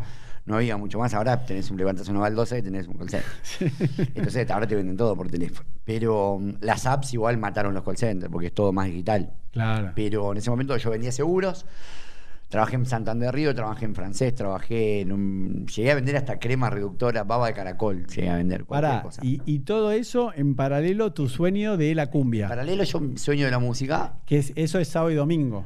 No, no, no, yo probaba días de semana, a ver, o sea, ensayábamos en la semana, intentábamos algún evento, pero nunca logramos firmar con ningún productor. ah, tampoco nunca. ni eso. No, ah, yo pensé que por lo menos hoy domingo laburabas en cumpleaños, No, en un boli. No, nos me habrán contratado para dos cumpleaños en cinco años, ¿no? No. No, no, era, era apostar al sueño, era grabar, ¿viste? Era grabar y decir, bueno, pegar un hit y la rompemos. Nunca pegamos el hit, nunca nada. Me quedé con unas 60 canciones propias. Mm. Eh, y ahora, si todo sale bien, en febrero arranco a grabar mi disco solista. No. Y lo, lo largo por Spotify y por YouTube. Eh, me- no me quiero quedar con el sueño. No me importa si la pego. Hoy ya que no tengo la necesidad de pegarla, ¿Qué te importa? lo hago por gusto, por darme el placer Mm. de decir, bueno, si la pego con la música, claramente voy a seguir escribiendo, pero me iré más para el lado de la música. Bueno, Mi entonces. profesión es esa. Pará, entonces todos esos trabajos para ganar el sustento con la cumbia eh, no He te tocado la gorra mucho tiempo, arriba del tren, imitando No. a Fito Páez No, en Florida de la Valle. ¿En serio? Sí, sí, sí, he tocado la gorra, sí. O he imitado a Fito Páez en Florida Valle. Me he tenido que correr porque me ha corrido la policía o los mismos otros artistas que se Claro. venían copadas de la calle. Pero imitaba a Fito Páez cuando era más chico eh, y me ganaba, por ahí, qué sé yo, en ese momento ganar 60 mangos era una fortuna. Me ha tocado pasarla dura, dura, porque aparte después cuando nació, cuando nació Enzo no, me quedé sin laburo, me echaron de un call center y estuve un año y medio sin laburar. Y, No, ¿y lle- cómo llegué hasta vender, y llegué a vender, empecé, se le dice la famosa fisurar. Empecé a vender todo. Vendí hasta los, los- diarios, las revistas, las cosas de, de la casa de mis viejos. Vendí todo. Vendimos todo y además, bueno, nada, salía y podaba árboles por, no sé, 15 pesos, cortaba pasto, repartía volantes, hice de todo. No. Yo tenía que volver a casa con Morphy. Pero y para, ¿y con Enzo eh, eh, es buscado Enzo? O sea, toma la Los dos son decisión. buscados. Por eso, pero vos eh, vivías eh, con, Vivía con la madre los con la madre. Sí, sí, sí, los dos, los dos fueron deseados, sí. Sí, sí. No, no, pero digo, viste que a veces la gente dice, no, eh, no estoy económicamente bien para Mira, tener yo un la, hijo". la verdad es que yo quería ser padre y cuando quedó embarazada la madre de, de- de los chicos, Mm. de Enzo, no estaba mal yo. Me quedo sin laburo después, cuando ya estaba embarazada. Ah, pero ¿y qué, qué estabas haciendo en ese momento? Y yo estaba laburando, ya tenía mi laburo, o sea, tenía un laburo en un call center que estaba, estaba muy bien, Y de ahí te era va. el mejor vendedor, cierra el call center, porque No. eran, eran retruchos, No. y sin indemnización, sin nada, la yeca. ¿Entendés? Entonces me fui a la, me, me, me- me vi en bolas, entonces ahí empecé, tuve que dije, bueno, viene el nene, en vez de venir con el pan abajo del brazo, me vino con la factura, No. pero de deuda. ¿Y? y nada, y bueno, a remarla. Después, eh, el último trabajo que tuve fue, ahí empecé, después, después ya fui, en el último fue en Santander, como era el mejor vendedor, me dieron un equipo a cargo, quedé como supervisor. Después quedé como supervisor en otros dos call centers más. Y después aposté por el puesto de jefe de operaciones. Y mi último trabajo fue en Compañía Financiera Argentina, que es Efectivo Sí. Mm. Y ahí era, era, era jefe también ahí en Efectivo Sí. Y ahí empecé a escribir. Pero pará, ahí te iba bien, digamos, En económicamente. Efectivo Sí fue el mejor trabajo en relación de dependencia que tuve. Ganaba creo que 40 mil pesos. Para mí era una fortuna. Mm. Eh, estaba económicamente bien. Se me empieza a dar lo de la escritura. Eso, este- ¿cómo, cómo? En paralelo, en septiembre del 2018, yo estaba trabajando en efectivo sí, y la pego con el texto de la paja que va a conocer a alguien. Entonces empecé a hacer Es el show, posteo de Facebook. el posteo de Facebook. Hago el show un viernes a la noche, que vienen 100, 150 personas y 100 quedan afuera, y yo digo, mi ex me dice, esto es por acá. Entonces yo pido permiso en el laburo para los viernes salir, yo trabajaba de 12 a 21. No. Y digo, loco, no llego a hacer una función de teatro a las 10 de la noche, tenía que debutar en Temperley a las 9. Y bueno, me voy antes. No, no te puedo dejar ir antes porque no, no me dejaban, no me dejaban convivir. Bueno, la cuestión es que no te voy a mentir. Eh, me alteró tanto que terminé con una licencia psiquiátrica. Entonces, obviamente, cuando vos clavas una licencia psiquiátrica en un puesto de jerárquico, cuando volvés a la empresa te rajan. Obvio. Bueno, me echaron de parte de, de- de- de enfermo con la licencia psiquiátrica. eh, así que estoy en juicio con la empresa. Pero ah, siguen en juicio. Sigo en juicio, ya hace más de dos años. Pero mm, me vino bien, porque me dediqué de lleno al teatro y vino por ahí. Qué O sea que no trabajo en relación de dependencia hace casi tres años. Bueno, ¿y cómo, cómo, cómo lográs que tu sustento provenga de lo que amás, no? O sea, como, viste como yo te digo que me pasa, eh, me pongo de ejemplo diciendo, bueno, yo trabajo de abogado, pero el, Sí, sustento, pero no me viene por esto, que tampoco lo... No, lo- esto, esto, esto es tu, esto es tu profesión, tu vocación, tu pasión. ponele. Claro, que algún no día. hobby, no, porque yo es lo que le. Claro, yo siempre. Claro, pues yo digo, yo lo hago una- profesionalmente. claro, le sí, sí, sí, pero más allá de la inversión, yo lo hago con el mismo profe- eh, profesionalismo que si ganase plata, digamos, ¿no? No es que yo digo, no, bueno, lo atamos con alambre porque, bueno. sí, a- total, a total, no no- gana un mango, si sale no, mal, mala leche. Claro, pero a mí últimamente lo que, como estoy en, e- en ese lugar, ¿no? Que Sí. no, no- porque yo a mi hijo eh, le digo, mira, la vida se trata de ser feliz. Y me dice, ¿y qué es ser feliz? Aquello que harías gratis, ¿entendés? Aquello, que haría gratis, eso es lo que te da felicidad. Eso es lo que tenés que hacer. Si ganás plata, no es un trabajo. O sea, Claro. haciendo lo que te gusta. Claro, claro. no Entonces yo lo que digo es, eh, la, la- el, el estado más alto, digamos, sería que aquello que te hace feliz, que, Sí, que te haces, que haces o hacías gratis, Sí. en un momento te, eh, te provee del sustento, que no es lo mismo ganar plata, porque tal vez uno dice, no, yo estoy dispuesto a ganar menos plata haciendo, no sé, un, Sí, tal un cosa, actor dedicándose que trabajar de contador y... No, yo, eh, tengo, yo estoy viviendo ese sueño. Bueno, por eso te invité. y Por eso te invité. sustento- Mi sustento es, mi sustento es la venta de los libros. Bueno, pero por eso eh, me gusta invitar a gente para que cuente y para que inspire a otros. Bueno, cómo decir, bueno, muchachos, hay que tener huevo y paciencia, porque no pasa de un día para el otro. Mirá, pero hacer- ¿sabes qué? El tema es que vos lo podés contar y sos un ejemplo fresco. Eso es lo que también me gusta. No es que fue hace 20 años. No, es ahora, en pandemia. A ver, vos pensás, yo antes de la pandemia vendía un 3000% menos de lo que vendo hoy. Ah, ¿en serio? Yo antes de la pandemia vivía un 50% de mi sustento era la venta de libros y el otro 50% era la, la entrada de las charlas, de los shows. Claro. ¿Y? En marzo explota la pandemia y yo pasé a vender 3.000 veces más de lo que vendía. Libros. libros. Y después haces vivo de- streaming. No, no, yo no hago streaming. No, no, no, pero viste que hay. Ah, hice un par de streaming. Sí, hice por cuatro teatro, streaming viste que durante. vas a hice, un hice cuatro streaming Claro. porque extrañaba demasiado a la gente. Claro. La pasé muy mal. Me fue como el orto en los streaming. No, no en convocatoria. Mm. La pasé muy mal porque es muy triste. Sí. No, podés, no, tenés, no tenés feedback, no podés charlar, Mm. no ves a la gente, no hay fotos después del show. No está lo lindo que Claro. tiene ser artista, que es la gente que es la que te convierte en artista. Claro. O sea, falta la otra pata de la ecuación. claro. Eh, empecé a vender. De hecho, hace cuatro meses es el libro número uno más vendido en Mercado Libre. ¿En serio? El combo de los dos Sí, sí, sí. más vendido. Hoy quedé segundo, hoy perdí un puesto. ¿Quién está primero? Eh, un libro de los PUM, de, lo- de la selección de básquet. Pero es por día. Sí. Un día estás segundo, otro día estás primero. La cuestión es que vengo primero, venía primero hace cuatro meses hasta hoy. Mañana pasado vuelvo a estar primero otra vez. Pero lo que digo es, competirle a Gabriel Rolón, Sí. competirle a Florencia Bonelli, competirle a escritores de la hostia y tener hace cuatro meses el libro más vendido de Mercado Libre, me choqueó de una forma que me terminó liquidando el año. Me pasó por arriba el año, me iba de vacaciones y decidí no, no irme de vacaciones, alquilé una casa quinta para irme un mes, donde en vez de disfrutar, sí voy a disfrutar, pero en vez de descansar y olvidarme de todo, voy a aprovechar para escribir mi tercer libro. Claro. Ahora me apasiona. Ahora, no por la plata. No por la plata ni porque, por cómo me cambió la vida. Encontré otra forma de escritura y además encuentro un desafío en la escritura de decir, empecé a leer, empecé a ayornarte, empecé a ver qué otros escritores, a ver por dónde, por qué le funciona a otros escritores, cómo ven la vida, cómo la sienten, porque no es, vos, vos podés- yo puedo intentar copiar el modelo, a mí un escritor ecuatoriano que se llama Ron Loren, que me encanta, el tipo tiene un millón de seguidores. Sin embargo, es re monotemático el chavo. Mm. Es re monotemático. Hasta, hasta por parte, en algunos momentos me suena hasta medio misógino. Pero mm, al tipo le funciona. Y a mí no me importa tener un millón de seguidores. Yo tengo 220 mil. Mm. Y honestamente crezco 4 mil seguidores por mes, ponele. Pero pierdo otros 4 mil. Y a mí me importa más esos 4 mil que se van que los 4 mil que tengo. Porque además, la gente que me sigue a mí, me sigue hace mucho. Mm. Me sigue desde, desde mis primeros teatros, desde el bar. Me sigue desde siempre. El engagement que yo tengo con la gente. Mm. Yo contesto a la gente que me sigue, lo sabe. Mm. Tengo 300 mensajes de Facebook, de Instagram, perdón, por día.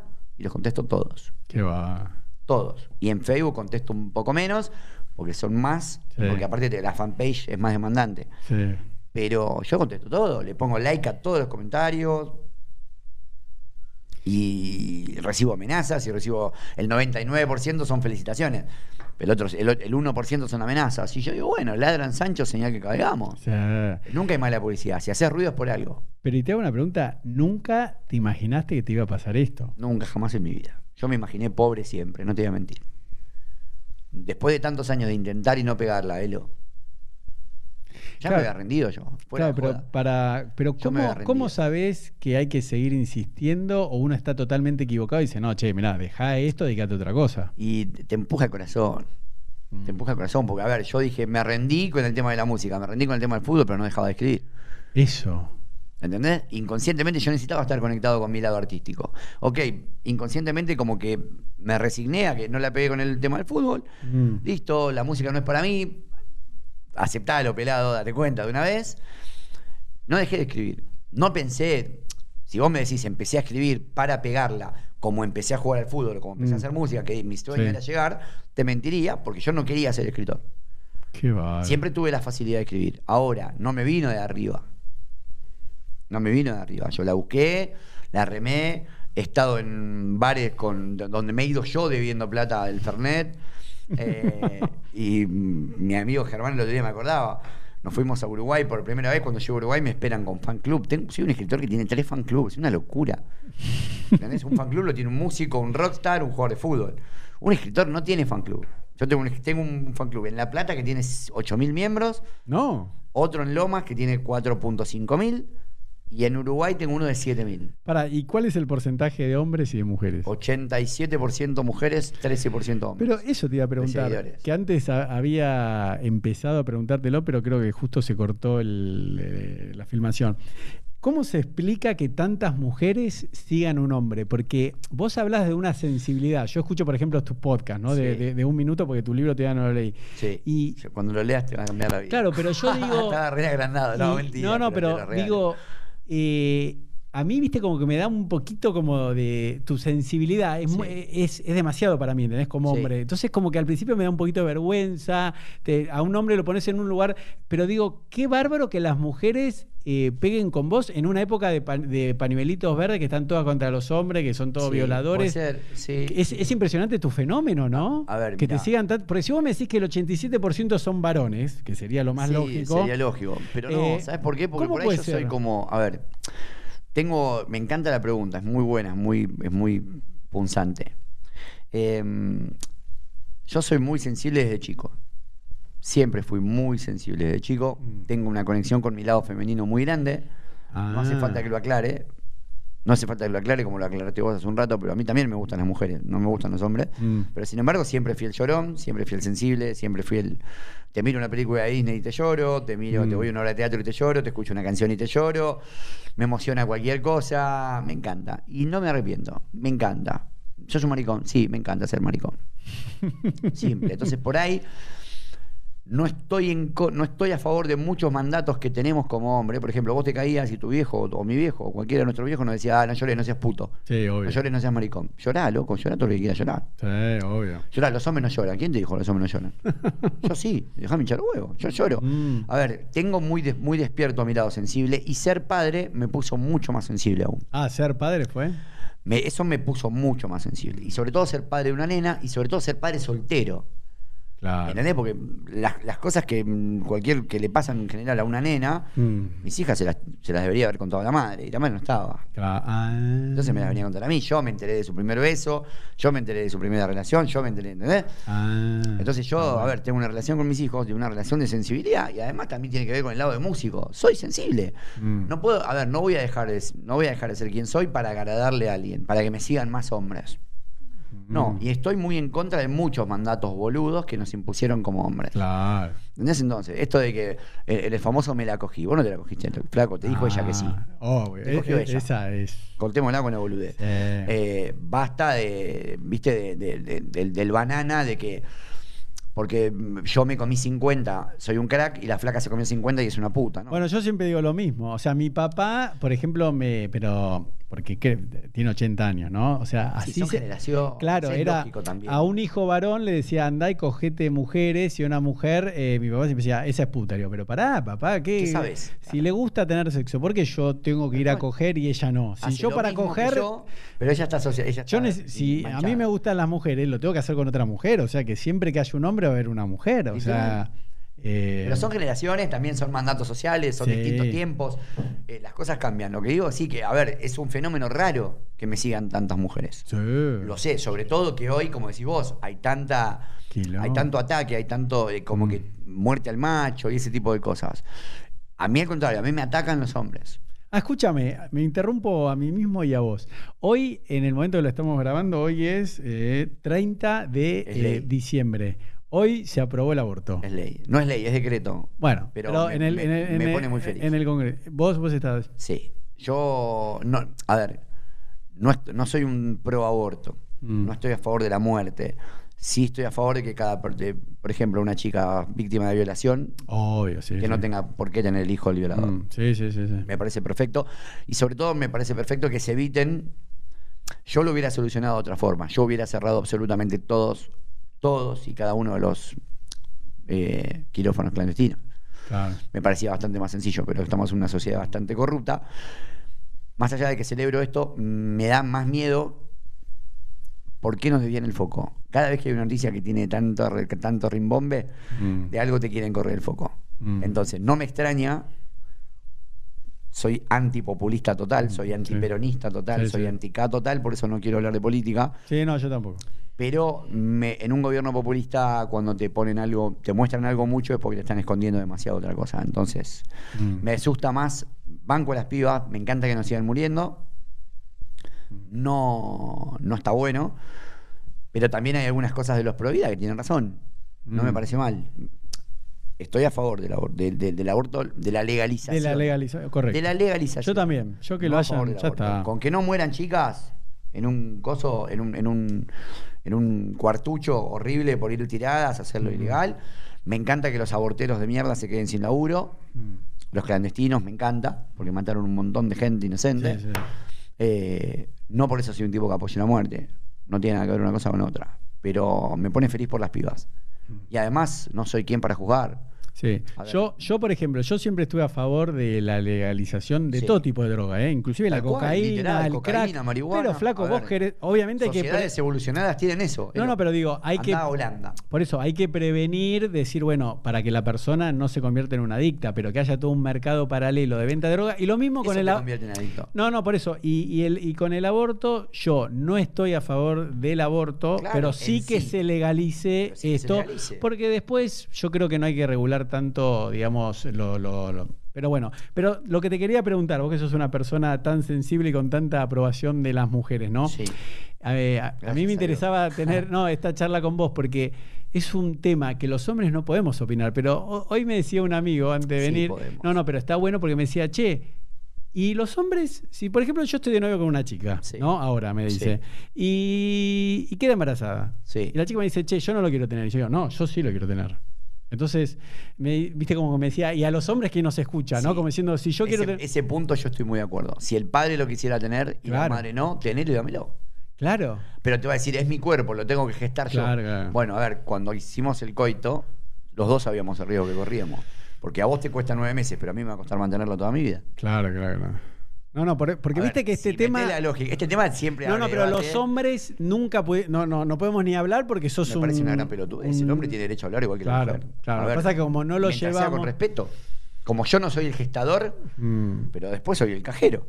Bueno, pero. ¿Por qué y- no tengo derecho a hablar? Bueno, pero yo lo que también digo es que. eh, viste que hablamos de los Está mandatos familiares. eh, está- me estás llevando. me No, estás no, no, no, pero lo, querés. lo- lo hago con buena fe. no, lo sé, no, pero son cosas que yo pienso y como te decía. banco igual. No, no, no, pero. Son cosas que no se dicen. No, no, pero que aparte me gusta charlarla. Yo la estoy charlando Sí, como sí. estamos en un café. Entonces yo, yo lo que pienso es, en el modelo que yo tenía, yo que estoy divorciado hace dos años, era como que para tener hijos tenías que casarte. O sea, te ponías de novio, te Sí, casabas. ese era el pero- no, pero vos claro. seguime. Te casabas porque tenías que formar una familia para la educación. Bueno, en mi caso, mi papá siempre trabajó, mi mamá fue ama de casa, yo Ajá. reproduje ese modelo, etcétera.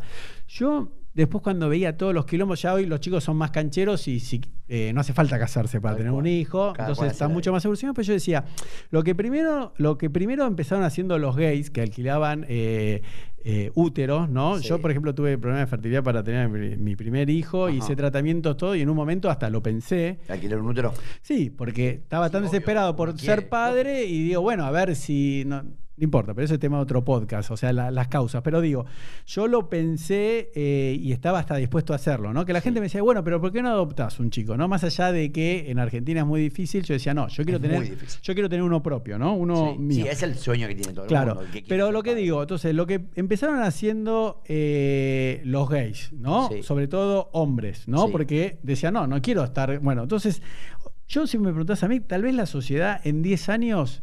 Y la mayoría de los hombres, vamos, viste que los precios cada vez bajan más, yo siempre estoy averiguando, Obvio. ya en Europa están 70 mil dólares, o sea, el paquetito, Wow. todo, con la mujer que te lo tiene, el tratamiento de fertilidad, Billy, 70 todo, si querés comprar el- los óvulos o si vos los traes. Entonces yo digo, eso va a ir bajando. En 10 años capaz que tener un pibe te sale 10 mil dólares. ¿Entendés? Yo que hice tratamiento de fertilidad que valían 10 mil dólares hace 15 años, hoy en día valen 5 mil.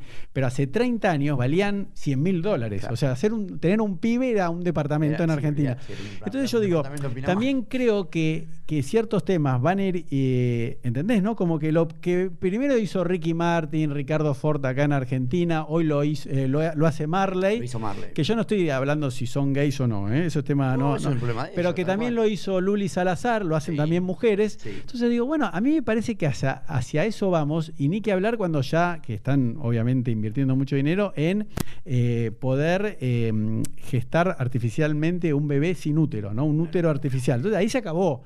Porque yo agarro el esperma, el, pum, lo pongo ahí en una incubadora y en nueve meses me lo llevo. Literal. Entonces. Ahí se acaban los problemas. Y no es ciencia ficción lo que estoy diciendo. No, no, no es ciencia ficción. No estamos lejos de eso. Porque los hombres sí también tenemos un problema, vos que sos sensible, de que para, pensás, claro. para cumplir con la paternidad, sí o sí Necesito una mujer. Una mujer no. O sea, ¿entendés? Tal cual. Entonces, los A hombres. ver, yo podría adoptar, como decís, pero este, en este país de mierda adoptar es imposible. No. O podría alquilar un útero o alquilar un vientre. Mm. o- y todo es un montón de guita. No, es. Lo que es- digo es, ¿qué pasa? Es la ley de meter en to- a todos en la misma bolsa. Siempre. La flaca que salió con tres o cuatro flacos y le fue como el culo va a creer que todos los flacos son iguales. Claro. Y caes, por más bueno que seas, Mm. si es gente que no sana, gente que nunca cicatriza y termina sangrando sobre gente que no lo cortó. Claro. Entonces nunca vas a ser suficiente Mm. para alguien que no sabe qué carajo quiere. Los hombres somos iguales en algunas cosas. No somos, no me considero igual. Pero los hombres también. A ver, a vos te tocaron dos o tres que te cagaron y las voy a cagar a todas porque ya fue. Nah. ¿Entendés? Bueno, pero uno eh, tiene que ver con, el- con la construcción. Con los modelos, con los ejemplos que tuviste. Uno, como dijiste vos, suele replicar a veces Sí, los modelos de los Sí. ejemplos que tenés. Bueno, hoy estás en, gracias a Dios estamos en una sociedad con la, con la cabeza bastante más abierta. Los pendejos ahora la tienen mucho más clara que nosotros cuando éramos pendejos. Los pibes saben dónde quieren ir, no tienen miedo, se te pan, se te plantan, eh, ¿entendés? Los pibes no son ningunos boludos. Y es un montón. Los pibes nacen con un celular en la mano Mm. y cada uno sabe lo que quiere hacer. Lo que digo es que nosotros nos quedamos como en una como, en un stand-by en la evolución, y me refiero a clase 80-90, Mm. nos quedamos como ahí mm, en el medio y si no te adaptás te comen. Mm.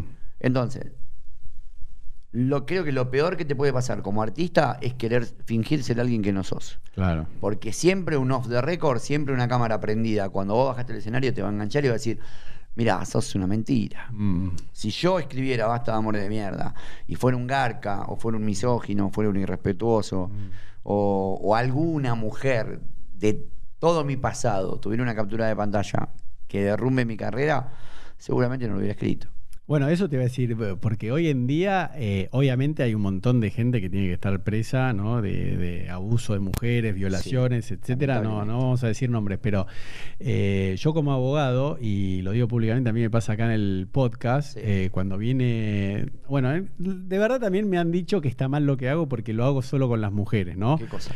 No, que yo si viene una mujer, le pido que venga acompañada. Le digo, no, mira, te, te pido que vengas con una amiga, con alguien, Por ¿entendés? su seguridad. No, no, o, o Para me- vos quedarte tranquilo. Claro, exacto. Bueno, Pero eso- ¿entendés eso- hasta lo que yo- eso- llegamos- ¿sabés qué es eso? Eso es naturalizar la desigualdad. Claro, pero ¿sabes lo que pasa? Yo no estoy te- tranquilo. Pero vos tenés todo filmado. No, bueno, está bien, yo no lo digo, pero yo siempre tengo todo prendido. Bueno, a ver, pero Elo, tu tranquilidad está ahí. Vos Yo- tenés todo filmado. La flaca el día de mañana sale de acá, te Claro. quiere acusar de lo que Sí. vos quieras. ¿Por qué tenés que dejar de hacer tu trabajo tranquilo? Mm. Por, la- por lo que, ¿entendés? A ver, hacelo, te van a criticar igual. Lo hagas o no lo hagas, cuando te la quieran poner, te la van a poner. Pero ¿y vos no tenés ese miedo como hombre hoy en día? No. De que venga una y te haga mierda. Ver, Porque viste que, pará. Me- mirá, ya me inventaron dos capturas de pantalla. Ah, ¿eh? ¿Y? Anda a probar que es mío. Mm. Próbalo. No, porque hoy está jodido, ¿eh? Hay 100.000 maneras de probar que yo no fui. Hay 100.000. Estoy- ¿Sabes qué pasa? Duermo tranquilo porque no lo hago. Entonces Mm. sé, estoy tan tranquilo de que si el día de mañana aparece otra, o aparece alguien y me quiere inculpar de algo, yo duermo en paz, no lo hice. ¿Qué tenés para, in- para incriminarme? Como sé que es verso, se te va a caer la careta en menos de dos días. No, bueno, mirá, yo como. El- tengo la paz de no haberlo Mm. hecho. Ahora, si sé que me la mando y estoy cagado en las patas, ¿entendés? No sé, pensaría la forma. Pero No, no, no, no, es mi no, caso. no digo por eso. Yo, yo sé que no es tu caso, pero No mira. te digo que no tengo el miedo a que me pase. Bueno, eso es te horrible. El Bueno. escrache nunca te piden disculpa con la misma fuerza con la que te acusan. Eso te iba a Te decir. arruinan. Claro. Te arruinan. Te cagan una carrera. Mira lo que le pasó a Pablo Rago. Bueno, Lo dejaron Pablito, sin laburo. Sí. Bueno, Por eso te digo. entonces digo, Por eso me, me- venite al micrófono, no te vas. el miedo Pero- está. Bueno, pero por eso te digo el miedo que. está que me pase porque es, es incómodo el tránsito. Bueno, eso es lo que te, digo, lo de Pablo, por ejemplo. Yo no quería dar nombres acá, pero digo, yo no, no porque hoy en día no soy nadie, ¿no? Pablo pero, es mi concuñado, Ah, ¿en serio? por ejemplo. ¿Cómo Bueno, es? Y es mi concuñado. Bueno, no importa. No importa. La cuestión es, eh, lo acusan de la nada, lo, de- le le dejan, lo dejan sin laburo, le bajan una obra de teatro, lo sacan de la promo de una película. de Y después vemos, después vemos. Después vemos. Mientras tanto, bueno, no, no, no, no, porque estás acusado de. El flaco demuestra que no. ¿Quién salió a pedirle disculpas? Nadie. Nadie. ¿Entendés? Ya le cagaron la vida. Mm. Todo el mundo lo señaló, todo el mundo lo manchó, todo el mundo habló boludeces y el tipo no era nada. Nadie salió a pedirle disculpas. Y el tipo la pasó como el orto y estuvo mal y, y imagínate lo feo y lo triste que debe ser que te acusen de algo que no sos. Mm. Tu familia, tu entorno, tus amigos, todo eso. No, es terrible. La Bueno. re mal. Bueno, a mí me Es pasa. injusto. ¿Y el tipo por qué? ¿Todo por qué? Porque la mina buscaba guita, malísimo. Pero, pero como es- la sociedad está tan agitada, Mm. siempre es, ¿entendés? Siempre se pone el ojo sobre el hombre, pero hay algunas mujeres Ah. que también habría que caerles. Porque estas busca, estas casas fortuna que están Mm. esperando, a mí me chupa un huevo, yo no tengo filtro. Bueno, En pero eso te iba ¿eh? a no decir. da- Hoy en no día. Le tengo miedo si no- aparece una boluda de estas y me quiere Mm. acusar de algo. A mí me chupa un huevo. Bueno, pero- Va, no lo hice. Yo sabes por qué también te lo digo, porque bueno, eh, yo que soy abogado, muchos eh, youtubers o influencers que Sí. fui conociendo ¿Les desde mi hijo hace cinco años, no, me llaman, me dicen, Chelo, mirá, y les ha pasado que los escrachan todo Sí. por Twitter. Sí. Y, y la verdad, eh, obviamente no voy a decir nombre, ¿no? No, pero obvio, no lo pero son situaciones que, por ejemplo, el chico también era menor de edad o tenía 17 y la chica tenía 15, estaban en una fiesta, los dos habían fumado marihuana, Sí, los dos habían tomado. El contexto se dio para. Y la chica hoy en día siente que esa relación no fue consen- Consensuada. con- consensuada y, y que los, estaba bajo los efectos del estupefaciente. y que él se aprovechó. Bueno, ¿Viste? Entonces es como que estamos en. es muy delgada la línea. Claro. Entre consenso y no. Entonces. La- cuando es consensuado lo saben los dos. Y cuando no, te cabe. Si lo hiciste, si no era consensuado, te cabe por. Te cabe. Si la flaca te escracha y te arruina, jodete por violín. Sí. no, no, no, no, pero esto. Ahora, la oportunista que agarra un gris y lo tergiversa, Eso te digo. no está bueno. A esa también habría que escracharla. Bueno, pero hoy, hoy, hoy en día no se puede hacer. No. Poder se puede. No, pero digo, va- vamos a necesitar como sociedad a nivel mundial No va a pasar. cinco años, no, que se calme un poco, porque Estamos en el 2020 y no legalizamos la marihuana. Recién legalizamos. No, pero digo a nivel mundial, por ejemplo, lo que pasó en Hollywood, ¿no? Con este Weinstein, ¿no? Este Ah, o Jeffrey Epstein, sí. Je- Jeffrey Epstein Sí, o otro, sí, sí, son todos paisanos míos judíos. Yo siempre me río porque mi papá de chiquito, viste, como el orgullo judío, decía, Sí. eh, este premio Nobel es judío. Este compositor, no sé. De la raza. eh, claro, eh, viste, Yehuda Minujín, Bueno, es y un... mi ex un- un era judía. Claro, un- ¿en serio? Te lo juro, Un- abogada un- también. Un, un violinista, eh, música clásica, Bruno Garber es judío. Ahora yo le- lo cargo a mi papá y le digo, che, Jeffrey Epstein es, Es judío. judío. Woody Allen, que se casó con la hija hijastra, ju- hijo es judío. Este Harvey Ep- eh, Weinstein, este el de el, el el, el- el- el- el gordo lleno de, de marcas de acné. Ah, la- sí. sí. Ese que fue el primero, que un hijo de puta. Terrible. eh, que entonces digo, che, todos esos también son judíos, padre. Bueno, todos tenemos. No, no, pero digo- estos deben tener padres, como padres payos. No, no, pero digo, viste que no importa, pero digamos, yo No, estoy, que- yo sí, estoy contento que no se, que se terminó mundial. eso, eh, pero digo, van a faltar 5 o 10 años para que se... Para equilibrar la balanza, Y no sé, porque hoy en día es como... ¿sabes qué pasa? Llevamos 2020 años de machismo. Mm. Sí, sí, hay que darle... Hay que darle... Van a faltar mucho más de 10 para que nosotros. Mm. A ver, reconozco Yo que te hay- soy sincero, no me subo ni un ascensor acá, ¿eh? ¿Con Yo, una flaca No, sola? no, solo no me subo, me bajo. Yo me bajo. No, bueno, eso es un montón. No, Es no, un pero ¿sabes montón. lo que pasa? Es un montón. Es como... Pero pará, pará, hay que combatirlo, no tenerle miedo. No, no, no, no, pero es como mi forma de protestar, ¿entendés? Como que yo digo, no, ¿sabes qué? No. Ante, ante la duda, prefiero. no, que no, estoy como, ¿entendés? Porque tampoco puedes poner a todos los hombres, como decías vos, y volviendo a tus libros, Tal cual. ar- amores de mierda, no porque tres mujeres o tres hombres te cagaron. A ver, te pinchaste, como lo decía al principito, te pinchaste con dos espinas, no podés temerle a todas las rosas. Claro, entonces Si yo no, digo. todos los flacos son garca. Digo, a ver, si sabés que son todos iguales, ¿para qué elegís? Mm, Son todos iguales. ¿Y para qué elegís? O sea, andá y comete cualquiera. Total, son todos iguales.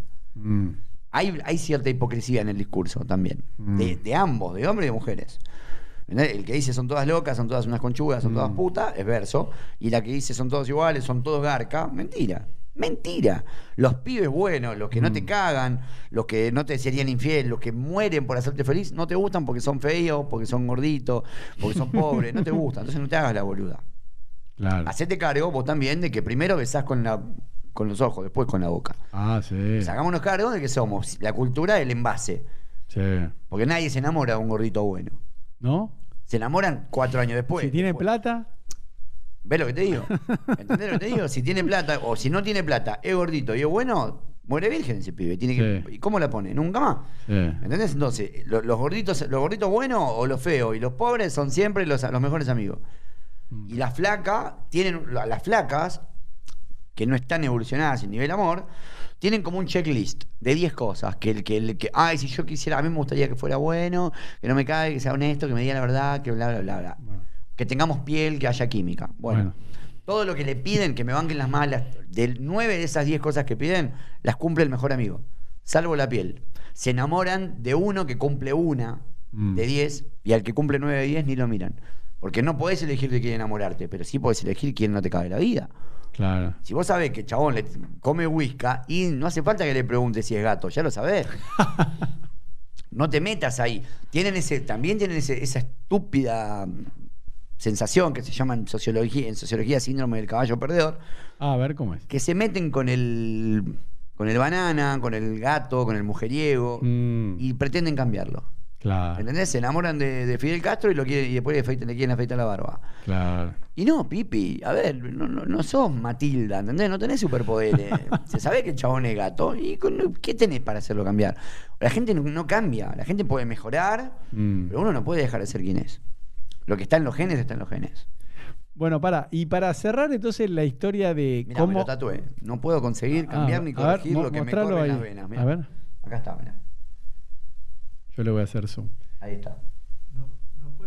No puedo conseguir cambiar. Ni corregir lo que me corre en las venas. Un pedacito de un tema que no te va a gustar.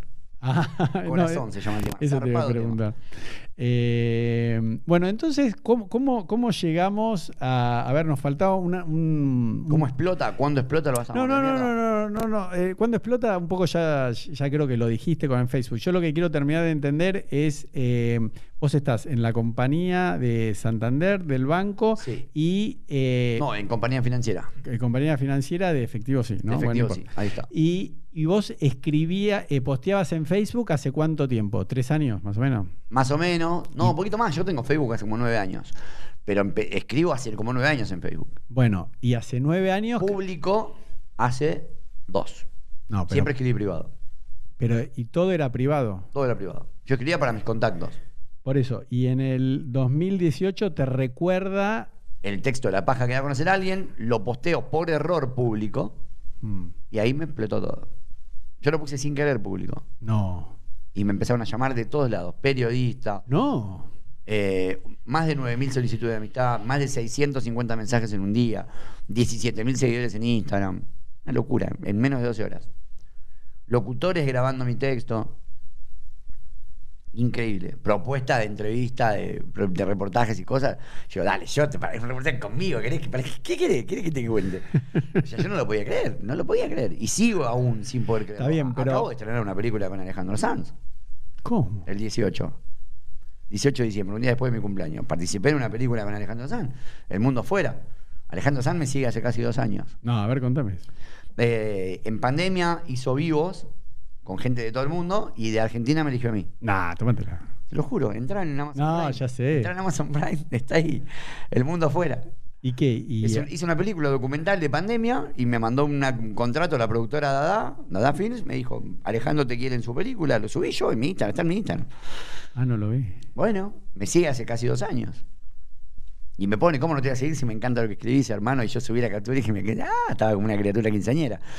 Alejandro, tengo diálogo con él, hay buena onda, todo. Me invitó a formar parte de la peli se estrenó en el 18. Está en Amazon Prime y ahora me manda el DVD firmado de España. Ah, la voy a ver. Es una participación de dos minutos, no me importa. Bueno, es un montón, dos Pero minutos. para mí dos minutos con Alejandro Sanz, que es number one, que es Champions League, imagínate, al Pela Romero que vivía en Banfield, es como que, wow, ¿entendés? Ser un montón. Y un- justo para el día después de mi cumple. Che, y a, y a veces te pasa que te levantás a la mañana y como que, ¿no? ¿Viste? ¿No caigo? Claro. Me pasa por lo menos tres veces por semana, no te miento. La primera vez que me pasó, lo más fuerte, no te, no te voy a mentir, nosotros vivíamos, mis hijos y yo, los tres, en una misma pieza, en la casa de mis viejos.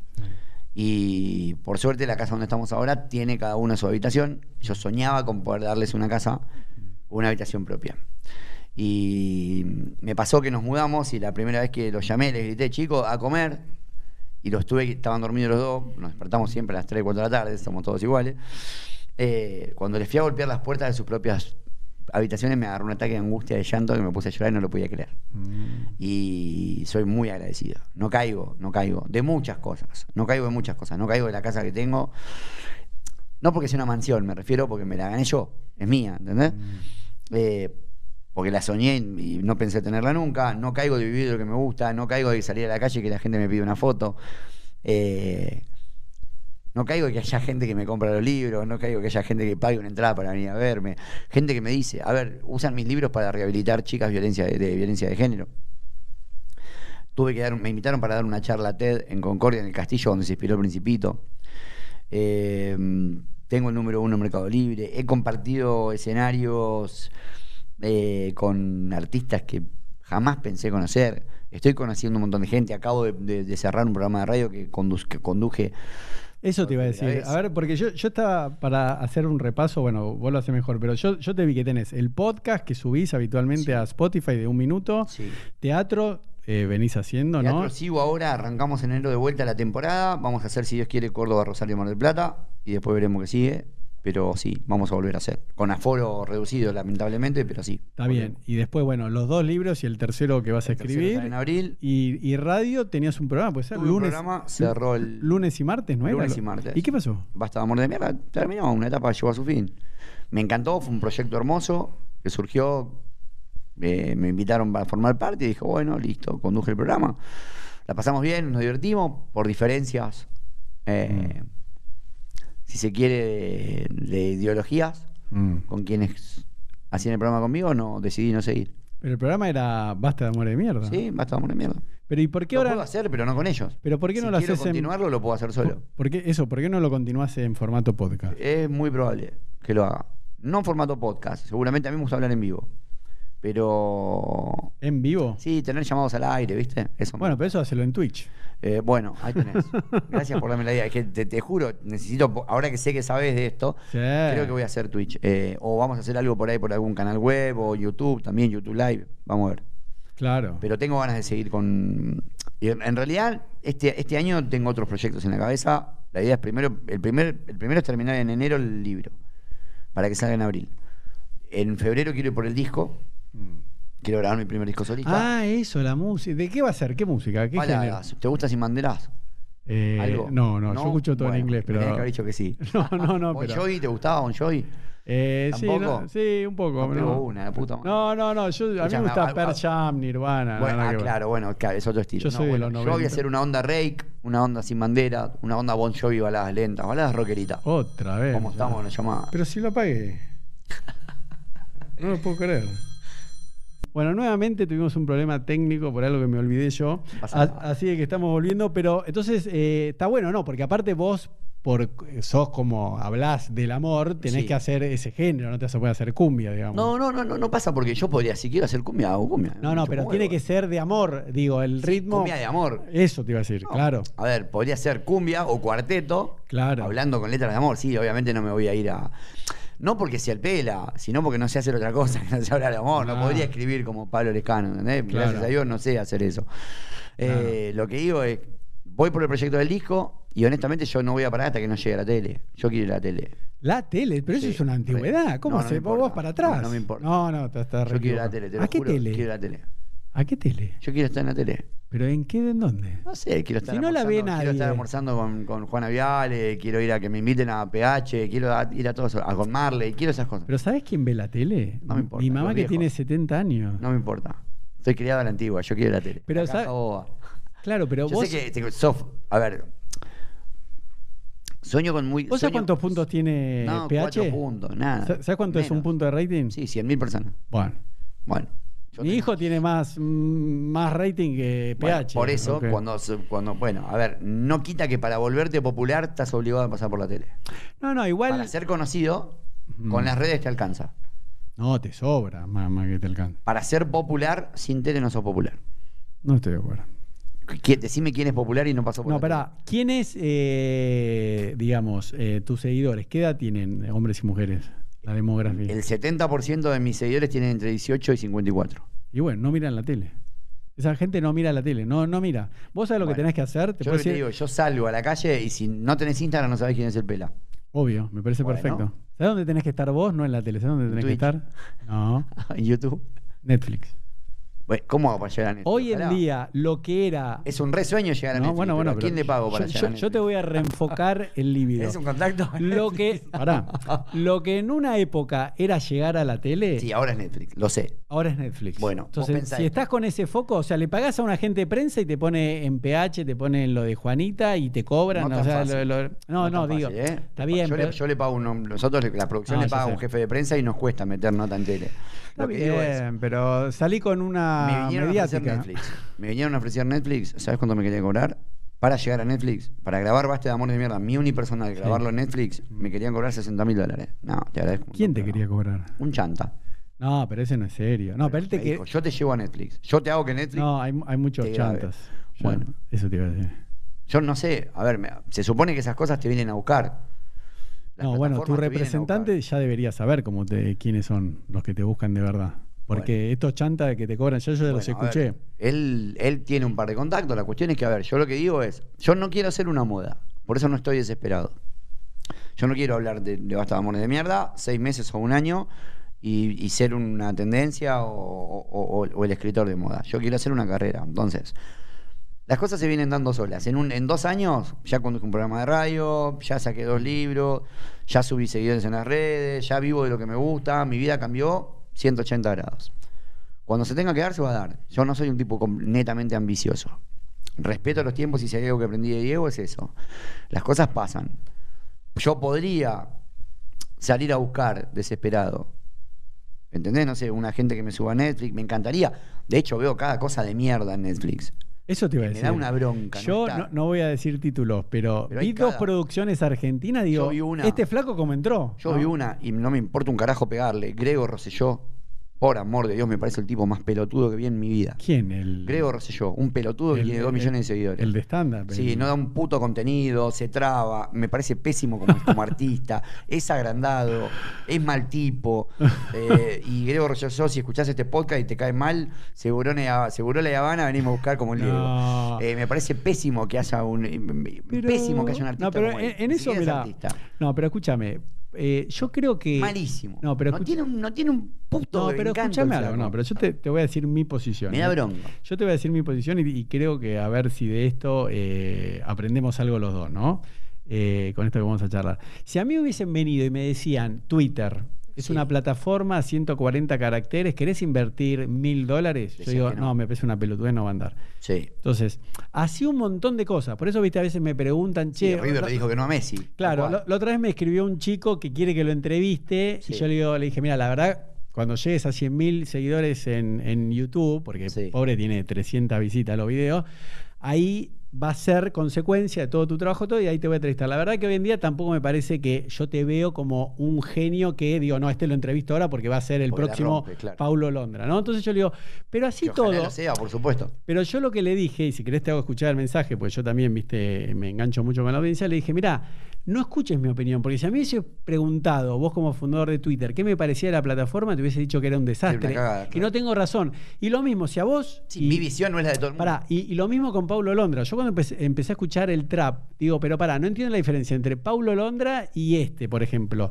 No lo entiendo. No entiendo la música, pero siempre valoro que, digo, si tiene una audiencia, tiene seguidores, Algo tiene. entonces, lo que no me gusta, y te lo digo con amor, respeto y cariño, Sí. es que vos digas, este Grego es Sí. un. ¿eh? Pues digo, pará, si él tiene esa audiencia, todo, entre. Porque a mí me pasaba con los youtubers, ¿no? Que hacían, Sí. viste, a mí me hacía acordar a, los rappers de la costa oeste. tanta gente, por algo no, será. pero yo digo, si son artistas, trabajan, no robaron, no afanaron, no le pegaron a ninguna mujer, no hicieron nada malo. Y hay gente que le gusta. Sí, allá ellos, tal cual. ¿Entendés Lo que cómo- digo, me parece, a ver, a- al ir más allá, y no te hablo como artista, te hablo como escritor. Sí. Me parece que también en nombre del arte se cometen crímenes atroces. A ver. Mm. En nombre de la música se, se venden mensajes espantosos como Mm. la apología de la falopa, como la apología Sí. de la drogadicción, Sí, sí. la prostitución y demás. Sí. En nombre también del arte, hay artistas que no dejan nada. Pero es que no tienen un solo mensaje. Yo no soy Pela. crítico ni juez. Pero por eso. Lo que digo es, me da bronca y es una opinión personal. Yo no lo voy a atacar a Gregor Rosselló. Me parece bien que le vaya bien, que siga vendiendo, que venda, que haga stand-up, Mm. Claro. que haga lo que quiera. Yo no me voy a meter nunca con el laburo del tipo. A mí me parece un pelotudo. pero ¿por qué es un pelotudo? Porque, me- porque no me gusta lo que hace. Me parece un pelotudo, pero es una opinión personal como público. Claro. ¿Entendés? Entonces yo prendo Netflix y veo un tipo pelotudo, sin el más mínimo contenido, lo veo a, Mellera, lo veo a Lauriente, lo veo a Sanquiao, me encanta lo que hacen. Sí. Juan Barraza, me parece el más crack de todos los argentinos que hacen stand-up, me parece un crack. Tienen, tienen coherencia, saben hablar bien, tienen, eh, em, tienen buena adicción. Este tipo un- es un tipo nervioso que no dice nada, que se traba, que no sabe hablar, bien, que pero transpira. te, te puedo decir algo. Y, digo, Yo- y lo sigue un millón de. Digo, mira vos, qué culo tenés, que te sigue un millón de gente. sí. Qué bueno, te aplaudo, qué sé yo, algo tendrás. Está bien, pero. No quita que como público me parece un pelotudo. No, pero está bien, pero te puedo decir algo con amor, respeto y cariño y no nos Siempre. conocemos. Viste, yo tengo esta frase. Antes de decirle algo fuerte al invitado, le digo con, amor, respeto, y cariño. Esa, esa es mía, eh, no me la cague. Ah, es así, si alguien la hace No popular. sacar, eh. no, vos no, pero. pero digo, Copyright. No, no, pero digo, si alguien la hace popular, ahí sí me. Yo sé que te enoja quizás la no, respuesta que te doy. no, no, ¿eh? no, yo no me enojo nunca, pero yo lo que quiero decir, no puedo entender de una persona de, de- de la sensibilidad que vos tenés Sí. en, en el amor, en la vida, Sí. que digas, este es un pelotudo. me parece un pelotudo. Pero dije, por- no es un pelotudo. No, no, pero me digo, parece. porque te puedo decir con amor, respeto y cariño, parecerías un hater que dice, che, este no sé qué, no sé qué, porque de verdad lo estás envidiando. Porque, ¿qué te molesta que tenga No, a mí no al contrario. ¿Entendés lo que te ahí. digo? Lo que digo es, me parece que, los, que hay muchos contenidos.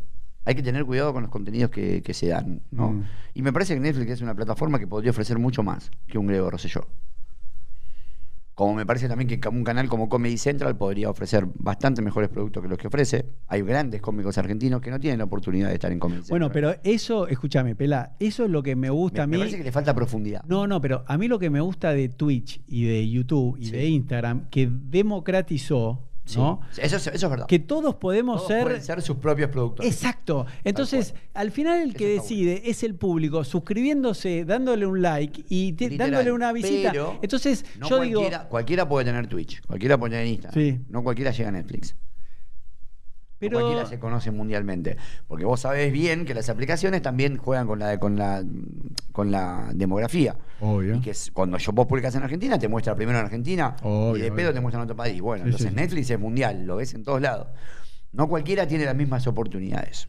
Mm, Si bien las redes democrat- demo- de- de- democratizaron un montón y hay muchos talentos que nacieron o Mm. tomaron visibilidad o tomaron importancia a través de las redes, eh, a mí me parece que cuanto más alto llega el mono a la palmera, más se le ve el culo. mm. Y hay mucha gente que cree ser superior solo porque ah, vos- hoy, ay, a ver, yo hago redes y ah, vos cuántos seguidores tenés. Es como una medida de. Bueno, ¿me pero eso- Medimos la- no, nos medimos, nos la medimos. No, pero escúchame, yo te voy a explicar algo que, que yo aprendí con, con mi hijo que empezó a los 11 años. Sí. Y yo se lo decía a él, mira, no importa si vos tenés por vanidad un millón de seguidores, Sí. ¿no? Porque si vos tenés, suponete que yo he visto casos, tenés 20.000 seguidores eh, en, en Instagram Sí. y vos decís, chicos, voy a hacer un vivo, aprieten este link que vas a, un lugar Y que van pagás por PayPal 3.000 personas. y 3.000 personas. Y otro flaco tiene 2 millones de seguidores, le dan 200. 60.000 likes a un posteo y no puede vender nada. Sí. Entonces el yo digo, engagement es todo, no la cantidad. no, pero no solo el engagement, vos lo que tenés eh, es el modelo, que es un modelo, yo, yo no lo descubrí, o sea, existe que es, vos das un producto eh, gratuito, Sí. que es, te digo porque yo lo entrevisté a Claudio María Domínguez, que lo conoces, Sí. Que él es de Que domina como loco. no, no, no, pero él es, él es de eh, 30 años atrás. Pero el modelo de negocios, ¿cuál es él? Él me lo contó a mí, lo dice públicamente. Sí. Yo, Haddad, me dio el espacio y como yo siempre tenía que pagar, Haddad me dijo, bueno, yo te voy a contar. Y dijo, no, no, no, me lo das gratis, listo, yo vengo gratis. ¿Cuál es el modelo de...? Porque a él no le pagan por los espacios de Sí. C5N. Sí. Él da las charlas, tiene canal de televisión y después con eso llena el teatro, ¿no? Entonces él tiene un producto gratuito que es, eh, C5N, la radio que va. pero pará, ¿y quién paga el espacio publicitario del canal? ¿Cómo? No, no. y, y eh, la hora de televisión, el minuto de televisión, ¿quién lo paga? ¿No hay sponsor? Eh, no, si hay sponsor se los queda él, pero a él, canal. pero eh, no, no, no, van a reparten con el canal. 50. Pero, pero te quiero decir, a él no le pagaban, ¿entendés? Cuando Haddad lo quiso contratar, estaba tan contento de que, de que le daban el espacio gratis porque él siempre antes tenía que pagar. Él que- pagaba los espacios de televisión. Claro, y después tenía que buscar. Bueno, entonces te quiero decir, vos tenés un, un modelo de negocios que tenés que estar en la mayor cantidad de redes sociales, YouTube, Instagram, Facebook, Twitch, etcétera, para que la gente le das un contenido gratuito, ¿no? Y te conoce, y se expande y tenés más seguidores. Y después tenés el modelo que vendés los libros, podés vender eh, streaming en vivo o hacer. eh, entonces, por eso te digo que hay muchos influencers que por vanidad tienen muchas cosas, eh, muchos seguidores o muchos likes, pero no convierten, no, no monetizan. Mira, honestamente yo no, no estoy muy preocupado por monetizar o por, o por convertir. Yo con lo que tengo estoy feliz. Yo no deseo ganar 20 veces más, ni ser millonario, ni mucho menos. Con- yo estoy No, feliz. pero, A ¿entendés lo nivel que- guita estoy feliz. No, pero lo que te quiero decir, Pela, es que A lo que me refiero es hay, hay una persona que tiene 4 millones de seguidores en Instagram Sí. y, y no, tiene, no- y- no sí. tiene forma de ganar el sustento con eso. No tienen sustento, tal cual. Pará, hacen un. Yo voy por otra cosa. Pero escúchame para cerrarte la idea. Dicen, ay chicos, estamos acá comiendo sushi. Digo, che, escúchame, tenés 4 millones de seguidores y haces una historia por un sushi de 1500 pesos. Sí. Son muertos de hambre, Sí. ¿entendés? Bueno, entonces. ¿ves? que vos también tenés No, opiniones. no, no, pero lo que quiero decir. Y vos decís, son muertos de hambre. No, Bueno. no, pero te quiero decir, ese, esa persona no puede vivir de eso, ¿entendés? Claramente. Pero ver, vos yo sí. tengo canjes, por Vos- ejemplo. Yo tengo Está bien, pero ¿entendés lo que te digo? Vos sí, tener sí. 200, ¿cuánto me dijiste? seguro que tenés en- 220 mil y 240 mil en Facebook. Y bueno, y, te gan- y vivís de, de lo que Y sos bueno, feliz. Entonces, y bueno, sabes que Literal. muy poca gente lo puede hacer. Gente con 10 millones de seguidores lo no lo hace. lo sé, bueno, lo sé, soy- ¿Qué, le- qué le dan? Ropita, sushi y. Lo que digo es, Ah. sé que soy quizás del 3% de Ah. privilegiados del país. Por eso que me extraña que digas eso de Grego. Porque digo, pará, pela, deja. Lo digo en griego porque eh, eh, encierro en griego, Mm. quizás, los que no remaron. Me molesta, me molesta el éxito por falta de... A ver, después se cae solo. La gente que no remó, la gente que no tiene un talento verdadero, Mm. en algún momento se cae de la careta y te quedas sin eso. Pero si además cuando llegás no sos consciente de que no remaste y encima te la crees, Mm. bueno, él me resume a mí todo eso. Entonces, tengo un encono personal. Sí, parece. Claramente, Ah, no soy bueno. un hater, no salgo a bardearlo, no salgo a bardearlo, no le pongo no me gusta, no le digo a la gente no lo sigan, de hecho hasta con esto le voy a estar dando que lo sigan más. Lo que me refiero es, me representa todo, lo- el, todo el artista que yo no quiero ser. No quiero ser un artista vacío, un artista mediocre, no Mm. quiero, yo prefiero profesionalizarme, ¿entendés? Y, y- Sí. y no quiero ser una, mo- una moda, una tendencia. No quiero ser un- una tendencia de hoy. Yo quiero tener una carrera, quiero tener, escribir mejores libros. A ver, como dijiste vos, escribiste un. Ya, te, ya me va a llegar Netflix, o no, no sé si se va a buscar Netflix o te viene a buscar. No, es como todo en la vida, lo tenés No que provocar. Bueno, o sea. bueno, a eso voy. Lo tenés que provocar. Entonces, yo vengo acá hoy, por ejemplo, y me llevo que vos me dijiste lo de Twitch. Y eso es algo que me venía picando. Y sos un Mm. tipo que la tiene Y muchísimo TikTok. más clara. Y que yo. TikTok, vos en TikTok, vas a tener un millón de seguidores, olvídate. Bueno, ojalá. Sí. Lo que digo es, eh, lo tengo TikTok abierto. Nunca lo hice. Me da paja sentarme a ¿Cuánta leer mis vos libros. publicás todos los días? No. No, en Instagram sí.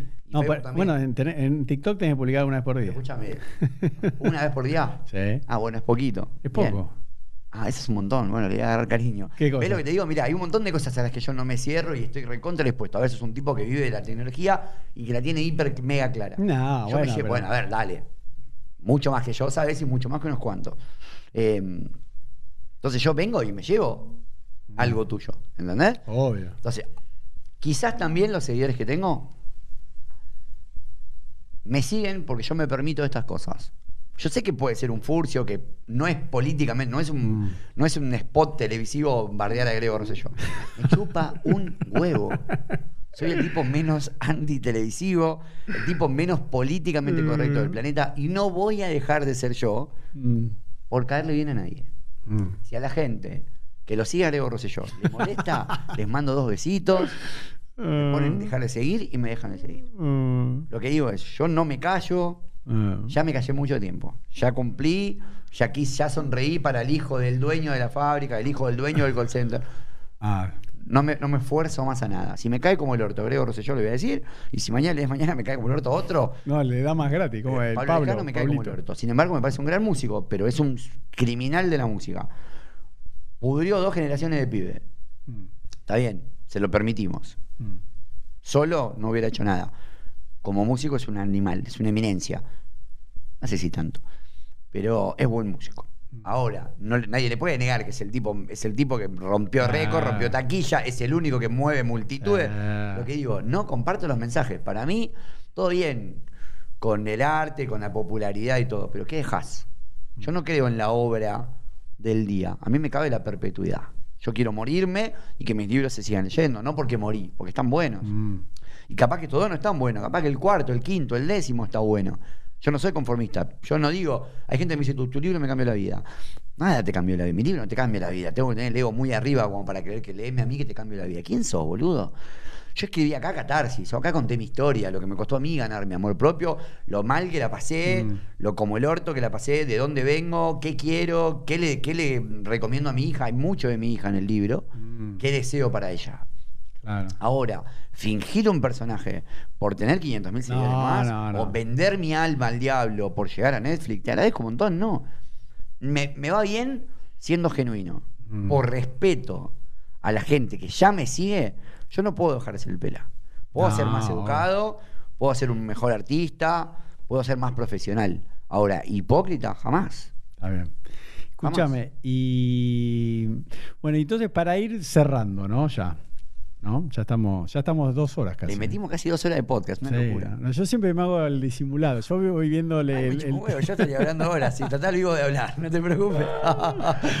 Bueno, entonces, para, para la, la- la gente que, que te está viendo y que te está escuchando, ¿no? Sí. Vos que laburaste de millones de, de cosas, eh, ¿vos en algún momento dudaste de, de vos? Como diciendo, che, voy a hacer toda la vida un... No, porque ya ahí eh, cuando estabas en, en el call center ya tenías un buen trabajo, digamos. Pero en algún Pero momento... fue lo último. pero- Pero, tuve, pero todos no- los laburos que tuve, tuve un año y medio de buen laburo. Claro, pero por eso vos El resto fue remo. eh, dudabas de, Sí. de vos mismo diciendo, che, ¿qué estoy haciendo? El fútbol no, No. anduve, en, en la cumbia no voy, ¿qué hago en este Te mundo? voy, a, te voy a decir algo.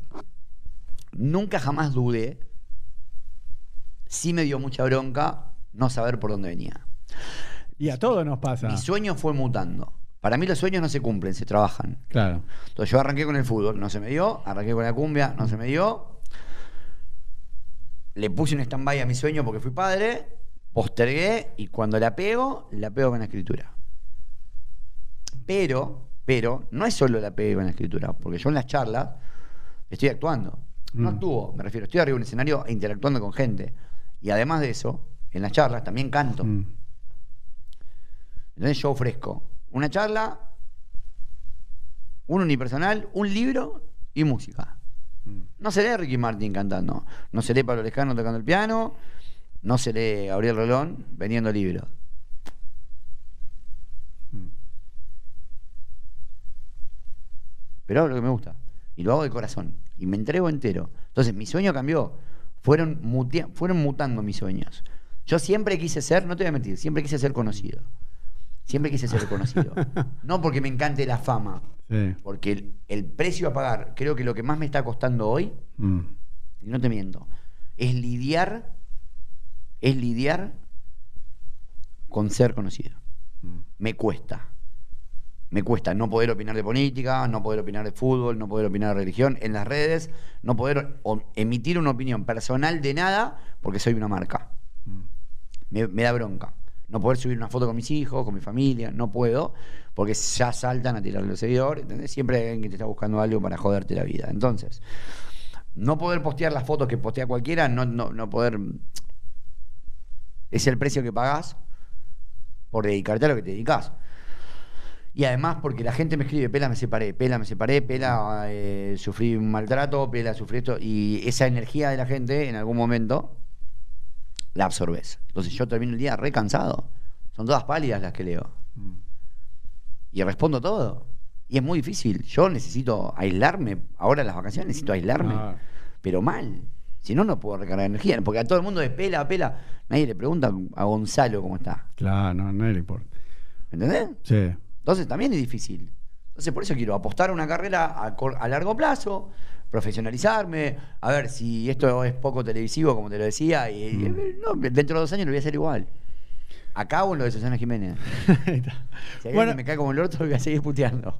bueno, escúchame, para cerrar, ¿Qué le dirías a, la audiencia, a la gente que te sigue, a tus fans, a los que no te siguen?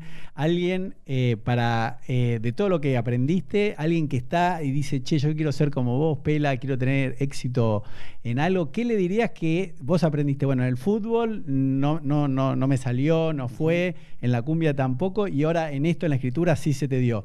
¿Qué consejo le darías a alguien que con ese consejo va a decir, mira, si yo hubiese sabido estas cosas, estos tips, y mira, me hubiese capaz que, no sé, lo que vos quieras y con eso Yo, yo no, soy, no soy quien para dar consejos. No, pero siempre le pido al, al invitado que cierra. Vos mirás a la cámara y con eso termina el podcast. Así que Bueno, lo que vos ver, quieras, dale. Yo la verdad es que no me, no me yo no hablo más ahora. Está todo bien. Lo que vos quieras. No me siento, no me siento quien para dar un consejo, no me siento quien para dar eh, más que una opinión.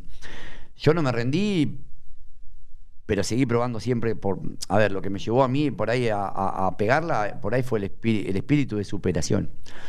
Es muy fácil y es muy de cagón resignarse, y es muy sencillo hoy resignarte a que, bueno, ya está listo, no se me dio en esto, me drogo, no se me da esto, me resigno, me tiro a chanta, me quedo acá, me conformo. Eh, el espíritu de no, conformismo y de autosuperación te lleva a que tu sueño mute. Y como lo digo yo y como está por ahí en mi estado de WhatsApp, los sueños no se cumplen, se trabajan. Entonces por ahí, yo, yo, yo les aseguro que si yo a los 8 años, cuando mi vieja no me podía comprar botines para ir a jugar al fútbol, eh, tendría que haber soñado con vivir en mi propia casa, no lo hubiera soñado ni el mejor de mis sueños. Eh, conocer a Alejandro Sanz o no sé, o tener 220 mil seguidores, que es un montón, que eso es jugar en Champions League para mí. Eh, o que la gente me diga, Pela, solo más, me encantan tus libros, que la gente me pida una foto, eso es pegarla, no la plata, la plata viene. La plata viene, hoy estás acá, mañana estás abajo, en pasados así, los artistas sabemos que nos jugamos a que no tenemos la estabilidad que tiene una persona que labura en relación de dependencia. Lo que sí les podría decir es que si tienen una vocación, síganla. Si tienen un sueño, síganlo, labúrenlo y que no se desanimen, porque todo llega cuando tiene que llegar. A mí también me pareció, eh, cuando viví en situación de calle, no te lo conté en el podcast, pero yo viví un año y medio en situación de calle. Me agarró un ataque de adolescente y me fui a la mierda. Un año y medio. Y yo sentado durmiendo en un banco de Plaza San Martín, frente a la estación de retiro, ni en pedo me imaginaba eh, escribir un libro. Y sin embargo, estoy acá hablando de mi libro con una persona que me dio dos horas de su vida eh, y que me regala un rato de su talento para que yo cuente mi historia. Y eso, eso se paga. Eso se paga, eso se agradece, eso lo, tenés que devolver de alguna forma. Entonces, por ahí la forma es esa, es no dejar de ser vos, es no rendirte si no te sale una, porque nada es fácil, porque no te va a salir de primera, porque si a cada uno tiene un sueño, le sale a la primera, y sí, todo el mundo vive de su sueño, y en Argentina sería Wonderland, ¿entendés? O sea, sería Disney. No existe Disney. Y sobre todo vivimos en un país muy maltratado, eh, que nos cuesta todo el triple. Entonces, me parece que si, no te mentís a vos mismo o a vos misma y no, te chantajeás y no, no dejás de ser quien sos y laburás por lo que realmente te apasiona, por ahí en el camino descubrís que tenés otra pasión, que no era la que pensaste. Por ahí cuando tenés la cabeza de 6 años pensás que era música y a los 18 te das cuenta que era la psicología, no sabés. El tema es tener algo, el tema es tener un norte, el tema es tener una zanahoria que correr, algo que te motive. Si hay algo que no te motiva, si no hay nada que te motiva, te estás equivocando. Siempre hay algo que te motiva. Tenés que encontrar lo que te motiva. Y hay que ir, por lo menos es lo que me funciona a mí. No me importó tardar 37 años. Siempre quise dejar de trabajar para otro y trabajar para mí. Por eso te contesté tan rápido cuando me invitaste al podcast, porque sos un emprendedor, más allá de vos tenés tu laburo, sos recontra cuenta propista, y eso es un montón. Eso es un montón. No es fácil en Argentina, en el mundo, no es fácil tener huevos de jugársela por uno. Pero te puedo asegurar que si intentás 100 veces y fallás las 100, demostraste que tenés huevos de jugarte las 100. Y lo que vale es eso. No importa si la pegás o no. Eso es consecuencia. Y hay que ver a qué le llamás pegarla. También. Pero no traicionarte, no mentirte y no dejar de ser quien sos, eso es que te vaya bien. Después el resto es girada. Bueno, Pela, muchas gracias. Gracias a vos por la invitación. La pasé estupendamente bien y conocí Nordelta. Te tengo que aclarar. No, no, no conocía Nordelta. ¿Está mal que lo diga? No, no. Soy muy de barrio, no conocía Nordelta. Dale, un abrazo. Chao. Gracias. Muy bien.